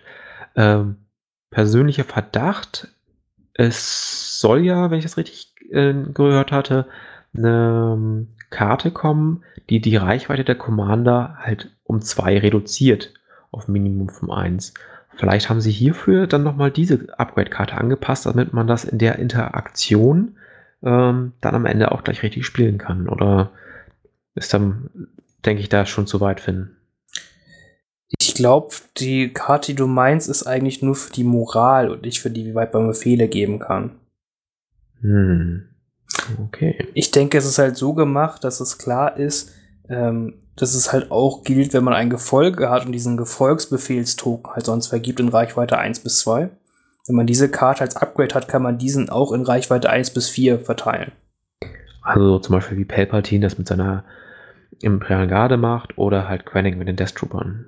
Genau. Das ist so ein kleines Upgrade, dass man den auch in Reichweite 4 dann verteilen kann. Tja, und dann haben wir die Regeln durch und befinden uns schon im Errata. Mit, ja, gut, ähm, das ist auch ein Errata quasi ja, ja, gewesen. Mit dem aber Presence, wollte ich sagen. ähm, das nächste ist das Comms Relay. Äh, kleine feine Änderung. Kann nicht an einen Placement Trooper gegeben werden. Wahrscheinlich würde jetzt jeder imperiale Spieler halt laut aufjaulen und sagen, es ist keine kleine Änderung. Ähm, tja, Finn, magst du mal kurz erzählen, warum das jetzt so schwerwiegend ist? Ah, es macht die Short Trooper, es, es cut eine große Spitze der Short Trooper. Wenn man ehrlich ist, war es eher auch ein wenig albern, dass man aus einem äh, Bereitschafts-Command-Karte, also man verteilt einen Befehl und dann über dieses Comms-Relay und zum, vielleicht noch ein Gefolgetoken aus einem Befehl auf einmal sechs, sieben Stück gemacht hat, die man verteilt hat. Das ist ja irgendwie nicht Sinn des Spiels für das Imperium. Das machen die Druiden vielleicht, okay, aber diese hocheffizienten Einheiten, die halt richtig davon profitieren, Befehlstoken zu kriegen, die Short Trooper, weil sie einen Zielmarker kriegen, weil sie mit strikten Befehle und aggressive Taktiken vielleicht noch viele Tokens kriegen, da war das doch durch das Upgrade auf den entsprechenden Mörsern oder den äh, E-Webs viel, viel, viel zu gut. Ja, ähm, auch Rebellen, bei denen war es nicht ganz so gut, weil die Veteranen halt einfach nicht ganz so gut sind wie die Short Trooper, aber auch dort gab es dann so Möglichkeiten mit, ähm, ich schicke jetzt vier, fünf Einheiten über No Time for Sorrows, also die Zweier-Pip-Karte von Lea, äh, lass die alle Move machen oder verteile super viele Dodge-Token über die äh, Zweier-Pip von Luke. Ähm, da ist jetzt also so ein Riegel vorgeschoben. Aber dennoch sind die Karten ja immer noch gut. Also so ein Short Troopers haben immer noch den größten Output von allen Standardeinheiten. Ähm, und der Mörser, äh, der wird ja oft belächelt, aber als ATRT-Spieler habe ich den mittlerweile so, so ein bisschen zu fürchten gelernt, weil das einer der wenigen Einheiten ist, der mir recht sicher mal zwei Crits reinhaut. Ähm, also daher auch gar nicht so schlecht. Wir alle wissen, dass die beste Antipanzerungswaffe immer ein Mörser ist. Klingt logisch, ja doch. äh, ja, es ist, ähm, was halt, da werden wir gleich wahrscheinlich drüber sprechen, es ist halt kein, keine Anpassung gemacht worden für jetzt eine Einheit speziell, sondern sie haben alle Anpassungen, die hier gemacht wurden, wirklich allgemein gehalten. Somit sind für die äquivalenten Einheiten wie Townshawns und Dubex oder Veteranen und Short Troopers halt äquivalent getroffen. Hm, genau. Ähm, bevor wir gleich nochmal zu Wedge Antilles kommen, können wir auch sagen, sind zum Beispiel auch keine Punkteänderungen drin. Das war ja bei einigen Leuten die erste Frage, hat sich da was geändert? Aber Punkteänderungen sollen ja auch gar nicht so häufig kommen, weil die Entwickler wollen halt auch nicht ständig diese ähm, Karten und Einheiten halt verändern und ähm, das im kleinen Rahmen machen, da wo es notwendig ist. Und an dieser Stelle war es halt notwendig, dass Town Towns und Short Trooper ein eine Keule auf den Kopf kriegen und ein bisschen schwächer werden. Ja, Pin, was hat denn Wedge Antilles bekommen? Wedge Antilles ist jetzt spielbar. Witzigerweise. Also, ich glaube, ich habe vorher noch nie jemanden gesehen, der ihn ernsthaft mitgenommen hat. Ähm, jetzt macht er als freie Aktion, darf das Modell ein, äh, eine Drehung machen. Was freie Aktionen sind immer gut. Und drehen ist auch gerade auf den, also der T47 ist mittlerweile ja echt teilweise spielbar. Und damit, also ich sehe, also man kann schon einen den Wedge Antilles geben. Bin ich doch dabei. Ja, du hattest ja letztens auch äh, mal zwei Flieger gespielt, oder? oder? Ja, genau. Ich habe auch eine kleine Spaßliste mit zwei T-47 gespielt und damit glorreich gegen zwei ATSTs gespielt und die beide vernichtet. Da sieht man, die Rebellenpanzerung ist einfach überlegen. Mhm. Es besteht weiterhin Hoffnung ähm, nee, klar, vorher durfte Wedge Antilles ja, ähm, wenn er eine Drehung gemacht hat, was ihn aber eine Aktion gekostet hat, bis, sich zu, bis zu 180 Grad drehen. Ist natürlich auch schon gut, aber jetzt diese Aktion frei zu machen und dann lege ich ja eh noch meine ähm, Schablone an, also mein, meine Movement, mein Movement-Tool, komme ich ja auch schon grob in die Richtung, in die ich jetzt kommen würde. Finde ich an der Stelle aber wirklich, wie du schon sagtest, noch besser. Ob man ihn dann nochmal erholt, das ist wahrscheinlich dann situationsabhängig. Ja, man kann halt viel besser halt nach einem Angriff auf spezielle Einheiten wie Command oder ähnliches halt eher abdrehen halt noch einfacher. Ne? Man kann halt schon sich nach vorne bewegen, äh, zielen, zielen, schießen und sich dann noch drehen, bei nächste Runde einfacher quasi äh, aus der Zone rauskommt, damit man nicht einfach abgeschossen wird. Ja, genau. Ja, Kim, wir sind durch. Was würdest du insgesamt sagen ähm, zu den Änderungen im Allgemeinen oder auch ein paar Highlights oder Besonderheiten nochmal herausfassen, wo du sagst, das sollte nochmal betont werden? Also, ähm, ich hatte jetzt neulich auch mein, mein erstes Spiel mit den Short Troopers und ähm, ähm, muss ganz ehrlich sagen, ja, schade. Ich habe es gerade verstanden und, und alles gut nutzen können und ähm, naja, okay. Sie sind immer noch toll und äh, haben immer noch ihre äh, Präferenz, die, glaube ich, auch wir alle nutzen. Und ähm, naja, zu den anderen ähm, Sachen, zum Beispiel auch, äh, dass die Speeder sich ordentlich hinstellen müssen auf eine Ebene, nicht auf unterschiedliche. Das finde ich einfach vorteilhaft und macht das Spiel auch einfach sinniger für Anfänger zum Verstehen. Aber ich glaube auch ähm, für die ganzen Veteranen, so wie ihr, ähm, glaube ich, äh, kann man da einfach auch nochmal besser spielen und man hat mehr Fortschritte da. Tja, Finn, bevor wir mal zum Meta kommen, wolltest du noch irgendwo was hervorheben oder besonders loben? Oder vermisst du noch irgendwelche Klarstellungen?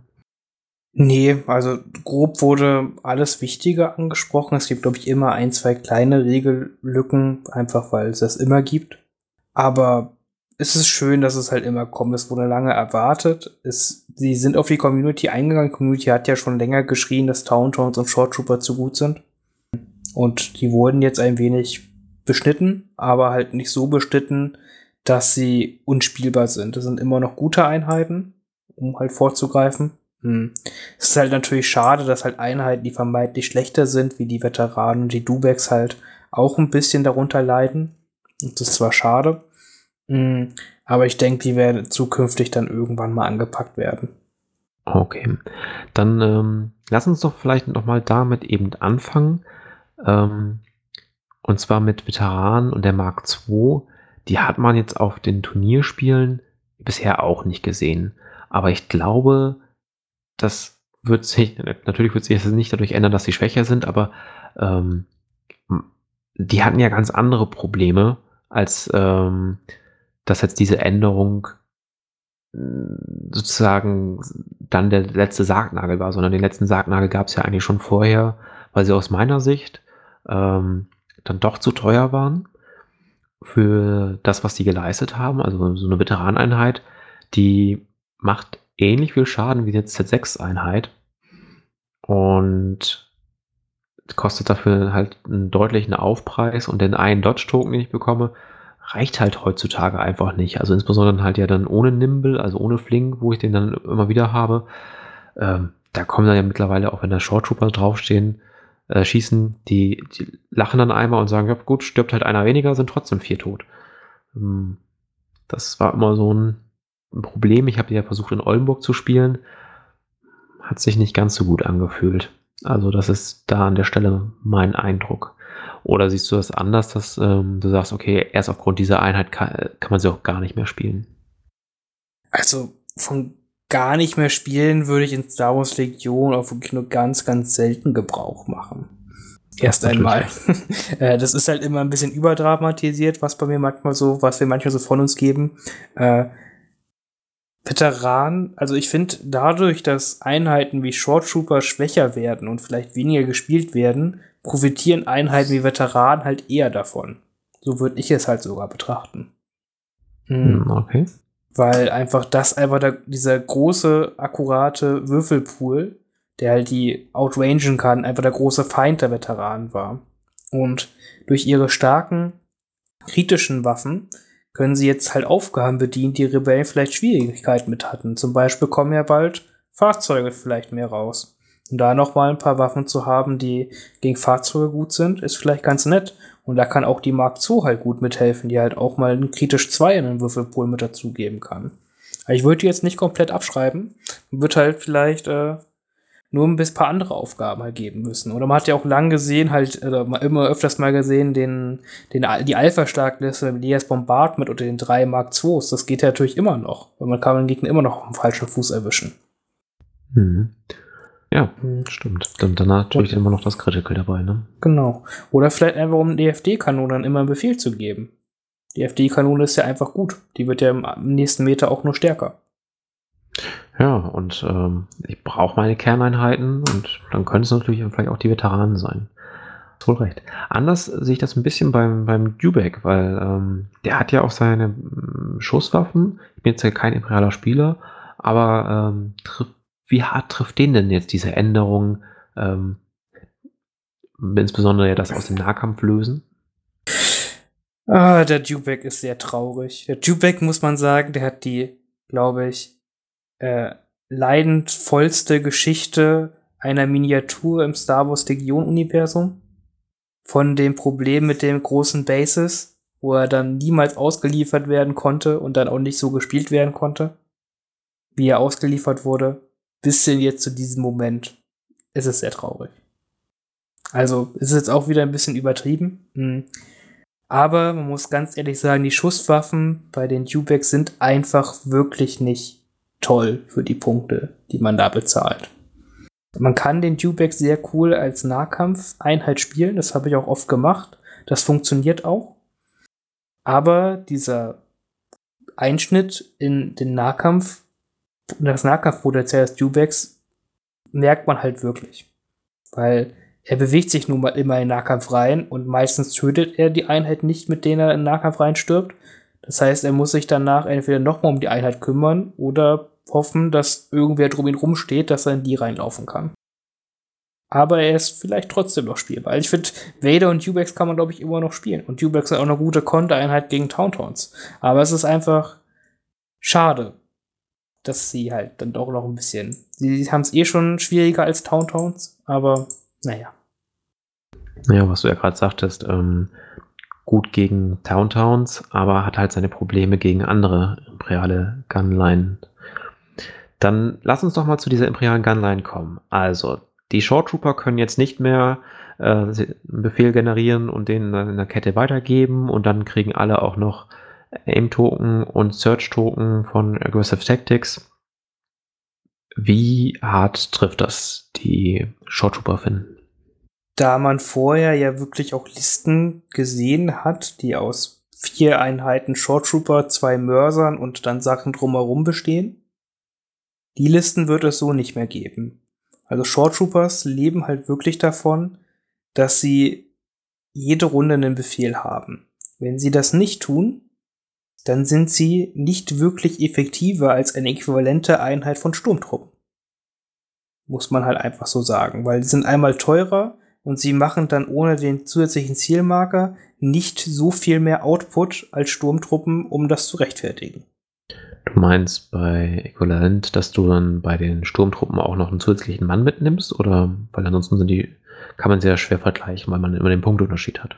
Genau, man kann es also, ich habe jetzt selber mit den neuen Upgrades halt schon viel, äh, gespielt, kann es halt ungefähr vergleichen, halt, ne, wenn man eine andere Schwerwaffe reintut und dann halt vielleicht einen Captain oder einen Spezialisten und da halt auch auf mehr Zielmarker kommt, dann ist es ungefähr äquivalent teuer und das macht ungefähr dann so, machen die Sturmtruppe immer mehr Output und sind flexibler.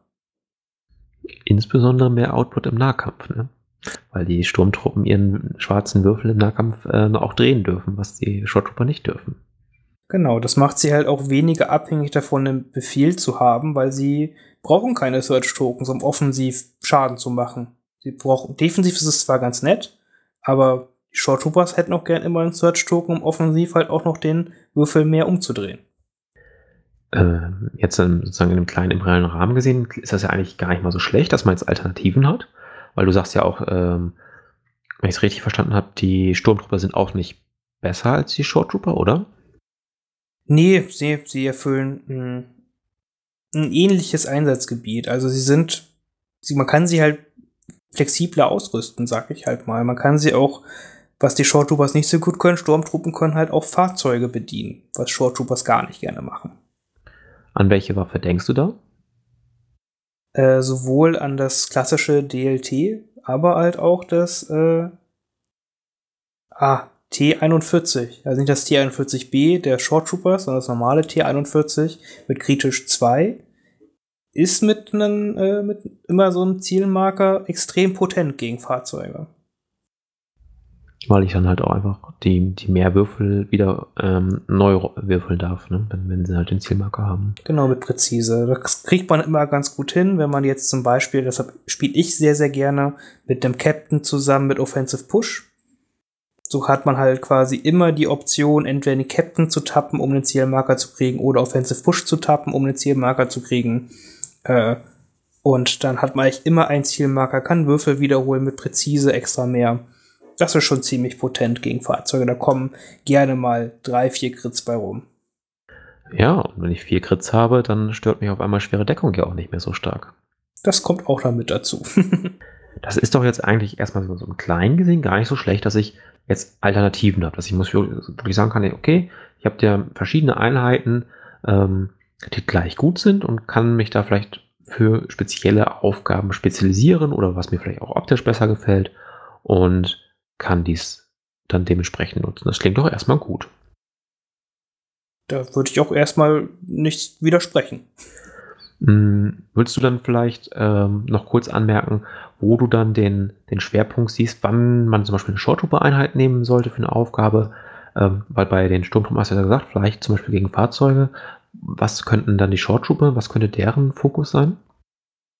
Na, deren Fokus ist auf jeden Fall, also sie können ja das, was sie vorher können, immer noch genau gut. Wenn man ihnen einen Befehl geben kann, was man ja oft bei ein bis zwei Einheiten, die man dann mitnimmt, meistens immer ganz gut hinkriegt, äh, kann man einfach alles, was in Reichweite 3 steht, extrem hart mit sehr guten Würfelpool äh, behaken. Das können die ja einfach. Das ist ja mit dem acht, acht Würfeln, die äh, mit zusätzlichem Zielmarker ist es ja keine Selteneinheit, dass man da sechs bis sieben Treffer auf einmal halt hat. Das können sie ja noch weiterhin. Das können sie halt nur nicht mehr in der Masse. Deswegen sehe ich zukünftig die Short Trooper halt nicht komplett verschwinden aus vielen Listen, sondern ein bis zwei Einheiten wird man vielleicht noch haben, aber man wird sie noch Sturmtruppen nehmen, um das Core-Element äh, abzurunden, würde ich sagen. Mhm. Kim, bevor wir jetzt ähm, zu den Towntowns kommen und danach zu so einem übergreifenden Gesamteindruck. Hast du noch Fragen, vermutlich dann hauptsächlich an Finn, zu dieser, äh, zu den Short Troopern, den Änderungen innerhalb des Imperiums? es, erstmal muss man das, glaube ich, alles so ein bisschen ähm, verkraften und auch äh, verinnerlichen, wie genau ich das wirklich nutze. Ich, ich finde einfach ähm, schön die Erklärung von Finn, dass, dass man auch überlegt, äh, vielleicht auch andere Einheiten einfach mitzunehmen, die für mich mobiler sind, einfacher, ähm, auch verschiedene Missionen oder verschiedene Ziele zu erfüllen. Ähm, äh, ich, ich werde, glaube ich, trotzdem meine schönen Short Troops äh, nehmen. Auch auf jeden Fall einfach nur just for fun mäßig spielen. Aber ich finde auch so eine bunte Mischung einfach total schön. Und ähm, auch, auch optisch für mich einfach ähm, ansprechend, als wenn ich nur auf ähm, den absoluten Meta gehe und Hauptsache ich gewinne das Turnier oder gewinne eine Meisterschaft als ähm, ja Spaß zu haben. Mhm. Ja. Dann lass uns mal zu den Towntowns kommen. Also, sie rennen nicht mehr mit äh, zwei Dreierbewegungen aus jedem Nahkampf raus und trampeln dabei noch andere Einheiten im Vorbeigehen nieder. Also ähm, verteilen Niederhaltenmarker ähm, und können nicht mehr klettern. Zu dem Klettern, da muss ich sagen, in meinem allerersten Spiel gegen Towntowns bin ich mit Sabine auf ein Gebäude gesprungen und dachte, ich wäre jetzt sicher. Ja, klettert der Towntown einfach da rauf steht auf einmal neben mir. Äh, war nicht ganz so wie geplant. Also ich hatte immer den Eindruck, dass das sollten die eh nicht können, weil das irgendwie ein bisschen albern ist, bei ihren kleinen Ärmchen irgendwo hochzuklettern. Aber das hatte Finn vorhin ja auch schon angemerkt. So, das können sie jetzt nicht mehr und jetzt kommen sie halt, wenn sie im Nahkampf sind, auch nicht mehr ganz so weit. Finn, jetzt, was bedeutet das denn jetzt? Ah, Towntowns sind nicht mehr ganz so albern. Also, dieses dreimal durch die ganze Armee durchlaufen, auch wo man Nahkampf gebunden war und ähnliches, das, das war schon, das war schon viel zu stark. Zum Glück hat es, habe ich es selten in Deutschland gesehen, dass es auf die Spitze getrieben wurde, weil man konnte es auf die Spitze treiben und das ist doch einfach nicht schön. Es macht sie aber auf einmal dadurch nicht unspielbar. Also seit ich dieses Gerücht gehört habe, dass die Änderungen so kommen können, das Gerücht geistert ja wirklich schon, glaube ich, gut, ja, fast drei Monate durchs Netz. Äh, habe ich wirklich probiert, das dann auch mal ohne zu spielen und so. Und im Groben verändert es gar nicht so viel. Also es macht die halt ein bisschen besser handelbar für den Gegner, weil man besser Wege zustellen kann, sage ich mal. Mhm. Aber sie kriegen immer noch ihre freien Dodge-Token. Sie haben immer noch eine sehr, sehr gute Beschussattacke, zusätzlich zu ihrer sehr, sehr starken Nahkampfattacke mit Ram. Ja, sie sind jetzt nun ein bisschen angemessener. Mhm. Ähm, sollte man da als Gegner gegen die Towntowns jetzt auch anders spielen? Das heißt, wenn er irgendwo in den Nahkampf reinkommt, dann gleich alles zurückziehen, damit er sozusagen nicht in den nächsten Nahkampf reinrennen kann? Bringt sowas überhaupt etwas? Äh, oder denkst du, ach, das ist ähm, dann auf dem Tisch häufig gar nicht umsetzbar oder man gibt dann zu sehr die Mission auf. Der wichtigste Tipp gegen Towntowns ist zum einen intelligent Wege zustellen mit Emplacement Trooper, wenn möglich, oder mit Einheiten, die die halt nicht verdrängen können. Das macht immer einen sehr großen Unterschied, wenn man da die Wege zustellt und wenn die dann mit Einheiten in Nahkampf gehen müssen, mit denen die gar nicht gerne im Nahkampf sein wollen, weil die die auf einmal nicht umbringen und dann äh, geht das da einfach raus und macht den Weg wieder zu. Das gibt es ganz viele Situationen. Mm. Und auch einfach mal manchmal ein Standby nehmen, ist echt nicht schlecht gegen Towntowns. Mhm. Die andere Regel, ähm, dass wir nicht mehr klettern können. Sollen wir jetzt all unsere Kletterhaken einpacken und auf jedes Gebäude raufspringen, das uns, sich uns bietet? Oder ähm, ist auch da wieder der Nachteil, zum Beispiel in den Missionen, die ja üblicherweise nicht auf den Gebäuden liegen, äh, zu groß? Ich würde wirklich jetzt das eins, was ich probieren würde, vielleicht öfters Missionsziele auf Gebäude stellen, wenn möglich. Das ist wahrscheinlich einfach ein Punkt, den man daraus lernen kann.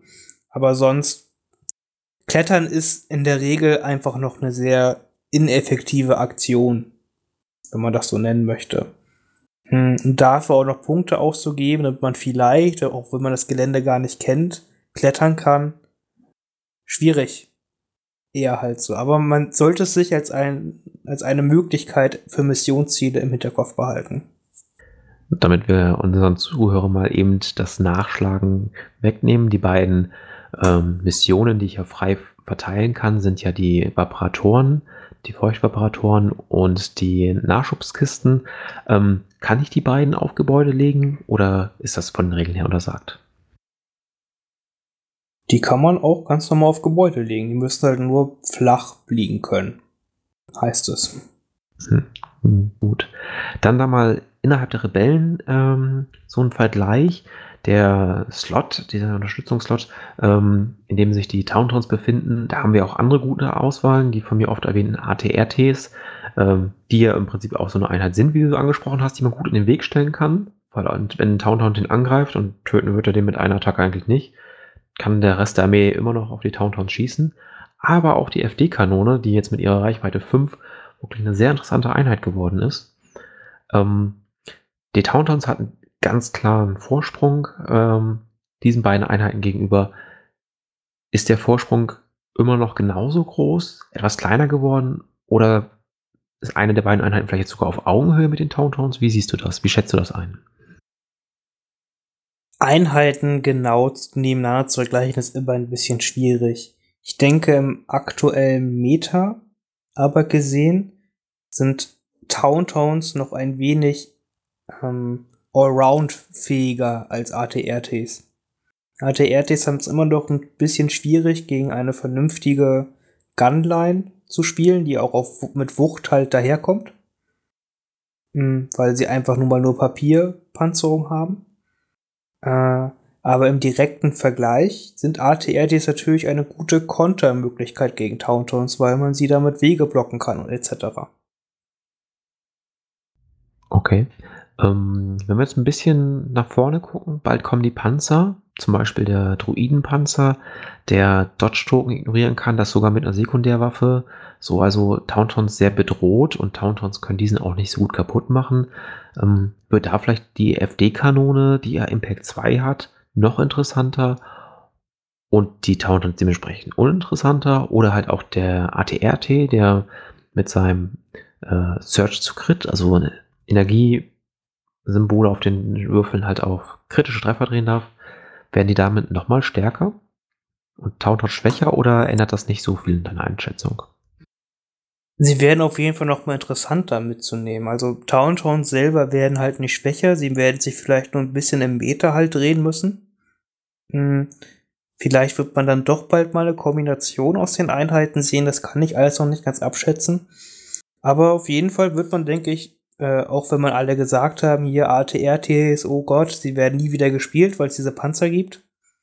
Also safe machen die Panzer in ATRT auch nicht kaputt, außer sie haben die Impact Shells mit und auch damit ist es kein hundertprozentiges, dass sie mit Deckung und so den komplett vernichten.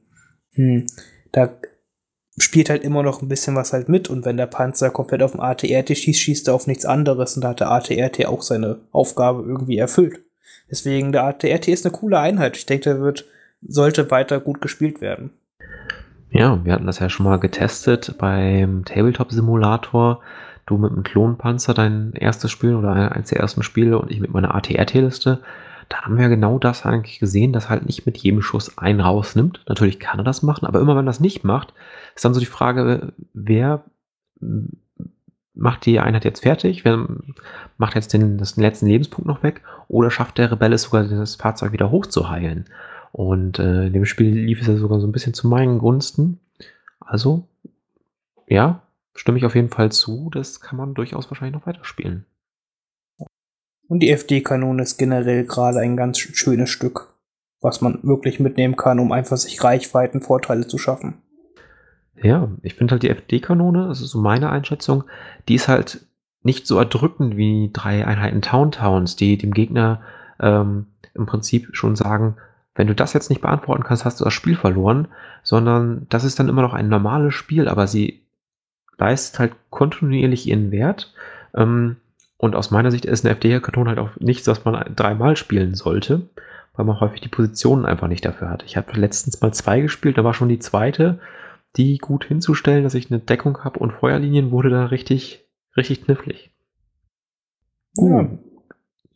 Dann lass uns aber mal zum, zur großen Einschätzung kommen. Wir haben jetzt die beiden verglichen.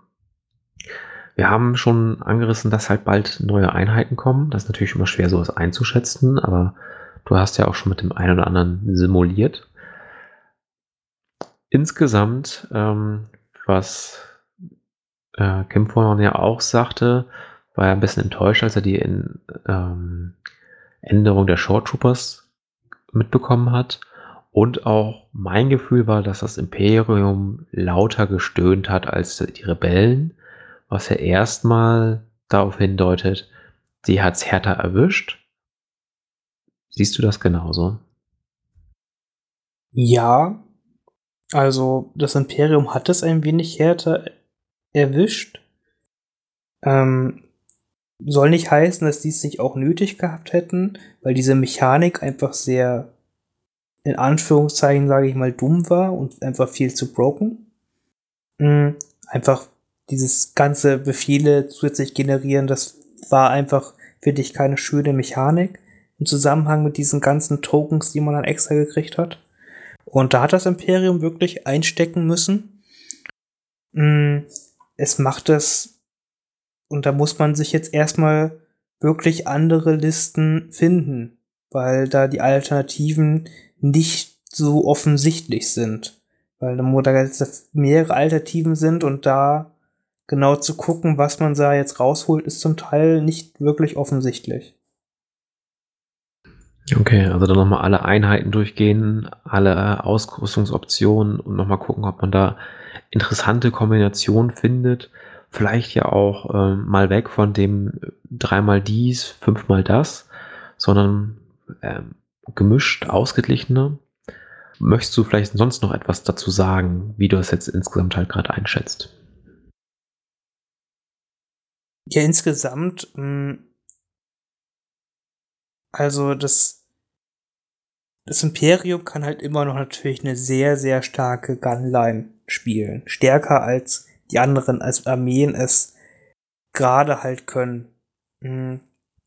Es ist halt ein bisschen ärgerlich, dass halt so Konzepte, die hochgekommen sind, wie Shoreline mit ATSs und sowas, ein bisschen darunter halt wirklich verlieren. Das heißt, dass die oder Art oder Shoreline mit Panzern, dass die einfach dadurch verlieren, dass die Short Troopers halt schlechter geworden sind, verlieren halt diese großen Panzer halt auch, weil die nicht mehr sicheren Befehl gekriegt haben.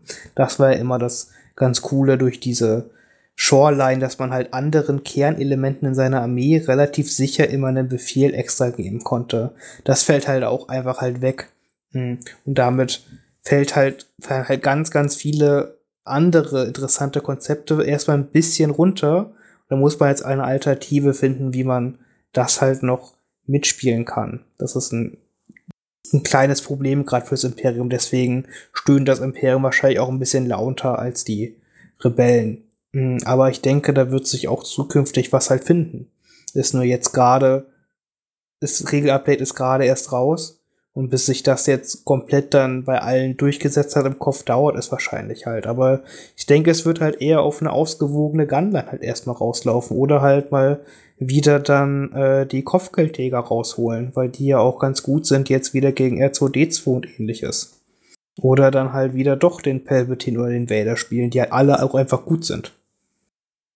Ja, ähm, Palpatine hatte ja letztes Jahr doch noch äh, nee, dieses Jahr war es, ne? Die äh, auf der LWO, die Ja, dieses Jahr, genau. Ähm, halt dann sehr gut gezähmt und äh, zurückgedrängt. Ähm, bei anderen Ideen, du hattest gesagt, die Panzerlisten wird es ein bisschen hart treffen, können, kann das Krennic mit Death Troopern welche in Comms Relay haben und dann so ihren freien Befehl an die Panzer weiterleiten? Können die das vielleicht für die Panzerlisten und, und ATST-Listen ein bisschen auffangen? Uh, Theoretisch ja, ist natürlich eine etwas größere Punkteinvestition. Man muss ja trotzdem noch auf ein bisschen auf seine Aktivierung achten, auch für die Anzahl der Aktivierung. Ja, dann sagen wir mal, wir kommen am Ende bei neun Aktivierungen raus. Vielleicht könnte das ja noch passen. Ja, glaube ich derzeit schwierig als Imperium. Okay. Ähm, tja, dann sagen wir mal, das Imperium darf zu Recht ein bisschen stöhnen, aber sich jetzt auch wieder neue Ideen überlegen. Und ähm, wenn die, der starke Klonpanzer und der starke Druidenpanzer, die ähm, ja auch eigentlich ganz gute Werkzeuge sind gegen Town Towns, äh, kommen, könnte das Imperium ja auch wiederum besser dastehen, weil es ja so viele Anti-Panzerwaffen hat. Es hat ja so viel Impact, so viel Crit, zumindest aus Rebellensicht ist das doch äh, eine Riesenmenge, was das Imperium damit bringen kann. Vielleicht ähm, haben wir in wenigen Wochen dann halt äh, einen Schere-Stein-Papier-Meter. Das ist auf jeden Fall nicht komplett unwahrscheinlich. Also ich, ich denke, es wird halt noch ein wenig dauern, bis sich es komplett durchsetzt bei den neuen Fraktionen, einfach weil sie noch ein bisschen Einheiten brauchen in Form der Strike-Teams, um da noch ein bisschen die Aktivierungsanzahl ein bisschen zu erhöhen. Aber spätestens, wenn die da sind, dann wird man die Panzer, denke ich, viel sehen, wird die neuen Fraktionen viel sehen und die alten Fraktionen müssen ihren Spielstil überdenken, weil auf einmal da so zwei neue Fraktionen hochgekommen sind, die auch wirklich mitreden können. Hm, ja. Ähm, du hattest ja auch die Kopfgeldjäger angesprochen. Ähm, ich hatte da mal, ähm, ich glaube mit Marvin war es damals auch gewesen, drüber gesprochen. Er sieht da halt ein Problem, dass die Towntowns so schnell an Bosk-Position rankommen und ihn dann auch erschießen können, weil er ja auch nicht so eine gute Rüstung hat. Wie siehst du das? Stimmt das? Oder muss man da einfach ein bisschen besser auf Bosk aufpassen? Wie steht der in diesem Matchup? Boss kann sehr, sehr schnell sterben, wenn Towntowns auf dem Feld sind. Das ist sehr, sehr richtig.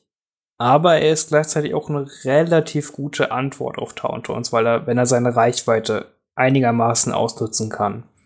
Deswegen ist es auch bei ihm halt ganz, ganz entscheidend wichtig, immer einen Befehlstoken auf ihn zu haben, damit man ihn in der richtigen Moment halt immer aktivieren kann. Deswegen leidet er auch gerade quasi ein bisschen darunter, dass die Shoreline halt ein bisschen schwächer geworden ist und nicht so einfach die Befehle kriegt. Aber äh, man schafft es natürlich trotzdem durch dann wieder die Death Trooper mit den Relay da auf Bosk eher einen Befehl zu kriegen. Und dann kann man ihn auf jeden Fall gut spielen. Und Boba ist so schnell selber und halt ist relativ tough, dass er auch gegen Towntowns bestehen kann und einfach mal auch so sich auf Jagd äh, zu R2D zu begeben kann. Ja, der natürlich dann schnell sein Kopfgeld abgibt. Äh, ähnlich ja auch, wenn man dann mal einen hat, wo man dann den Operative Luke dabei hat, dann gibt es irgendwo noch einen kleinen Commander mit vier Lebenspunkte, auch den kann sich ein Boba ja dann schnell mal schnappen und wenn man dann so Missionen spielt wie Key Positions, ist dieser Missionspunkt dann sehr entscheidend. Ja, ähm, Kim, du warst jetzt ein bisschen stiller. Ich habe dich jetzt nicht zu Wort genommen, weil dir auch da einfach noch als neuer Spieler ein bisschen die Erfahrung in dem Zusammenhang fehlt. Möchtest du was fragen oder anhängen, ergänzen? Ähm, ich, ich finde, man verliert die Angst als neuer Spieler vor diesen Towntowns. ähm, und zusätzlich ähm, finde ich es einfach, finde ich es einfach gut, die Erklärung, ähm, damit auch wir neue Spieler, die halt auch bestimmt jetzt wieder neu dazukommen, wie das ja so häufig ist, ähm, einfach besser einsteigen können. Mir hilft es sehr. Ich kann, ich profitiere nur davon und ich spiele auch lieber gegen einen sehr guten Spieler, der mir nämlich noch äh, was beibringen kann als äh, jemand, der darauf keine Lust hat, zum Beispiel. So. Ja, dann äh, danke ich dir, dass du heute mit dabei warst, auch bei so einem schwierigen Thema für einen Anfänger. Ähm, auch für Phil und mich, für die wir jetzt schon ein Jahr Podcast-Erfahrung haben, sind diese Rules-Referenz immer ein bisschen schwierig durchzugehen, weil man dann doch nicht alles sofort im Kopf hat ähm, und manchmal dann den Regeltext vorliest und manchmal dann doch wieder was versucht aus dem Kopf zu machen und was vergisst und dergleichen. Ein bisschen holprig. Danke auf jeden Fall für deine Unterstützung heute wir bestimmt auch Themen haben, wo dein ähm, Blickwinkel auf die Themen äh, nochmal viel interessanter ist oder du nochmal richtig interessante Fragen stellst, an die wir eventuell gar nicht denken. Finn, möchtest du noch ein paar Worte loswerden? Ja, ich, ich freue mich halt wieder, dass äh, Kim jetzt auch dabei ist. Nochmal, hier sage ich es einfach so, ich freue mich echt, dass wir Leute aus der Community halt gefunden haben, die Bock drauf haben, uns zu unterstützen. So ist das Ganze ja entstanden, dass wir ein paar neue Leute gefunden haben, die uns weiterhelfen wollen, diesen Podcast zu betreiben, was uns einfach wirklich entlastet und für eine tolle Sache finden. Und ja, deswegen freue mich drauf. Es ist auch schön. Es ist wirklich ganz lustig, halt, wenn hier ein Anfänger halt wirklich in der Runde halt weiter mit drin ist. Und dann auf einmal kommen da halt so Fragen, wo ich denke so, ha, da habe ich jetzt wirklich einfach so gar nicht mit gerechnet, oder den Gedankengang habe ich halt gar nicht. Wie es halt einfach, weil ich es für selbstverständlich erachte. So, weil man kennt es ja so. Aber ich finde es echt schön erfrischend. Ja, ich freue mich einfach auch äh, dabei zu sein ne? und ähm, finde find es auch einfach schön, ähm, das auch aus der, aus der neuen Perspektive nochmal ein bisschen was mit einzubringen. Und ähm, klar, äh, solche Regeln sind am Anfang immer sehr schwer. Ähm, man fuchst sich da als engagierter äh, Spieler dann, glaube ich, auch von, von Spiel zu Spiel rein. Und ähm, natürlich, die Stärken kommen dann in den nächsten Folgen. Natürlich war ich auch als Anfänger hier aufgeregt. Ihr seid ja schon vom alten Eisen, kann man ja sagen. Und ähm, yo, ich, ich freue mich auf jeden Fall noch weiterzumachen mit euch. Ja, äh, ich muss an der Stelle sagen, ich freue mich, dass du da bist, weil ich erstmal eine Auszeit nehme. Ich werde auf jeden Fall irgendwann zurückkommen in den Podcast, aber erstmal meinen Fokus auf andere Systeme legen und ähm, auch auf andere Aspekte des Hobbys und meine Zeit da rein investieren. Äh, daher nicht wundern, wenn ihr mich für ein paar Folgen Wochen dementsprechend halt nicht hört. Aber ähm, ich lasse euch finden und das restliche Team da und die kümmern sich dann gut um euch. ja, seid ihr mal gegönnt. ja, äh, ich glaube, wir haben jetzt so viel drüber gesprochen, dass wir gerade gar keine Hobbyzone mehr unbedingt machen müssen. Das werden wir am nächsten Mal dann eher nachholen. Äh, und dann mit dem Kim dann auch kann er ein bisschen was erzählen, wie er ins Hobby gefunden hat, sage ich mal. Das wollen wir euch jetzt mal verschonen. Und äh, ja, von mir halt viel. Ich hoffe, es hat euch gefallen, die, die Folge. Wenn ihr irgendwelche Fragen habt, lasst sie in den Kommentaren da oder schickt sie uns so persönlich. Alles gut. Dann bis zum nächsten Mal. Tschüss. Ciao.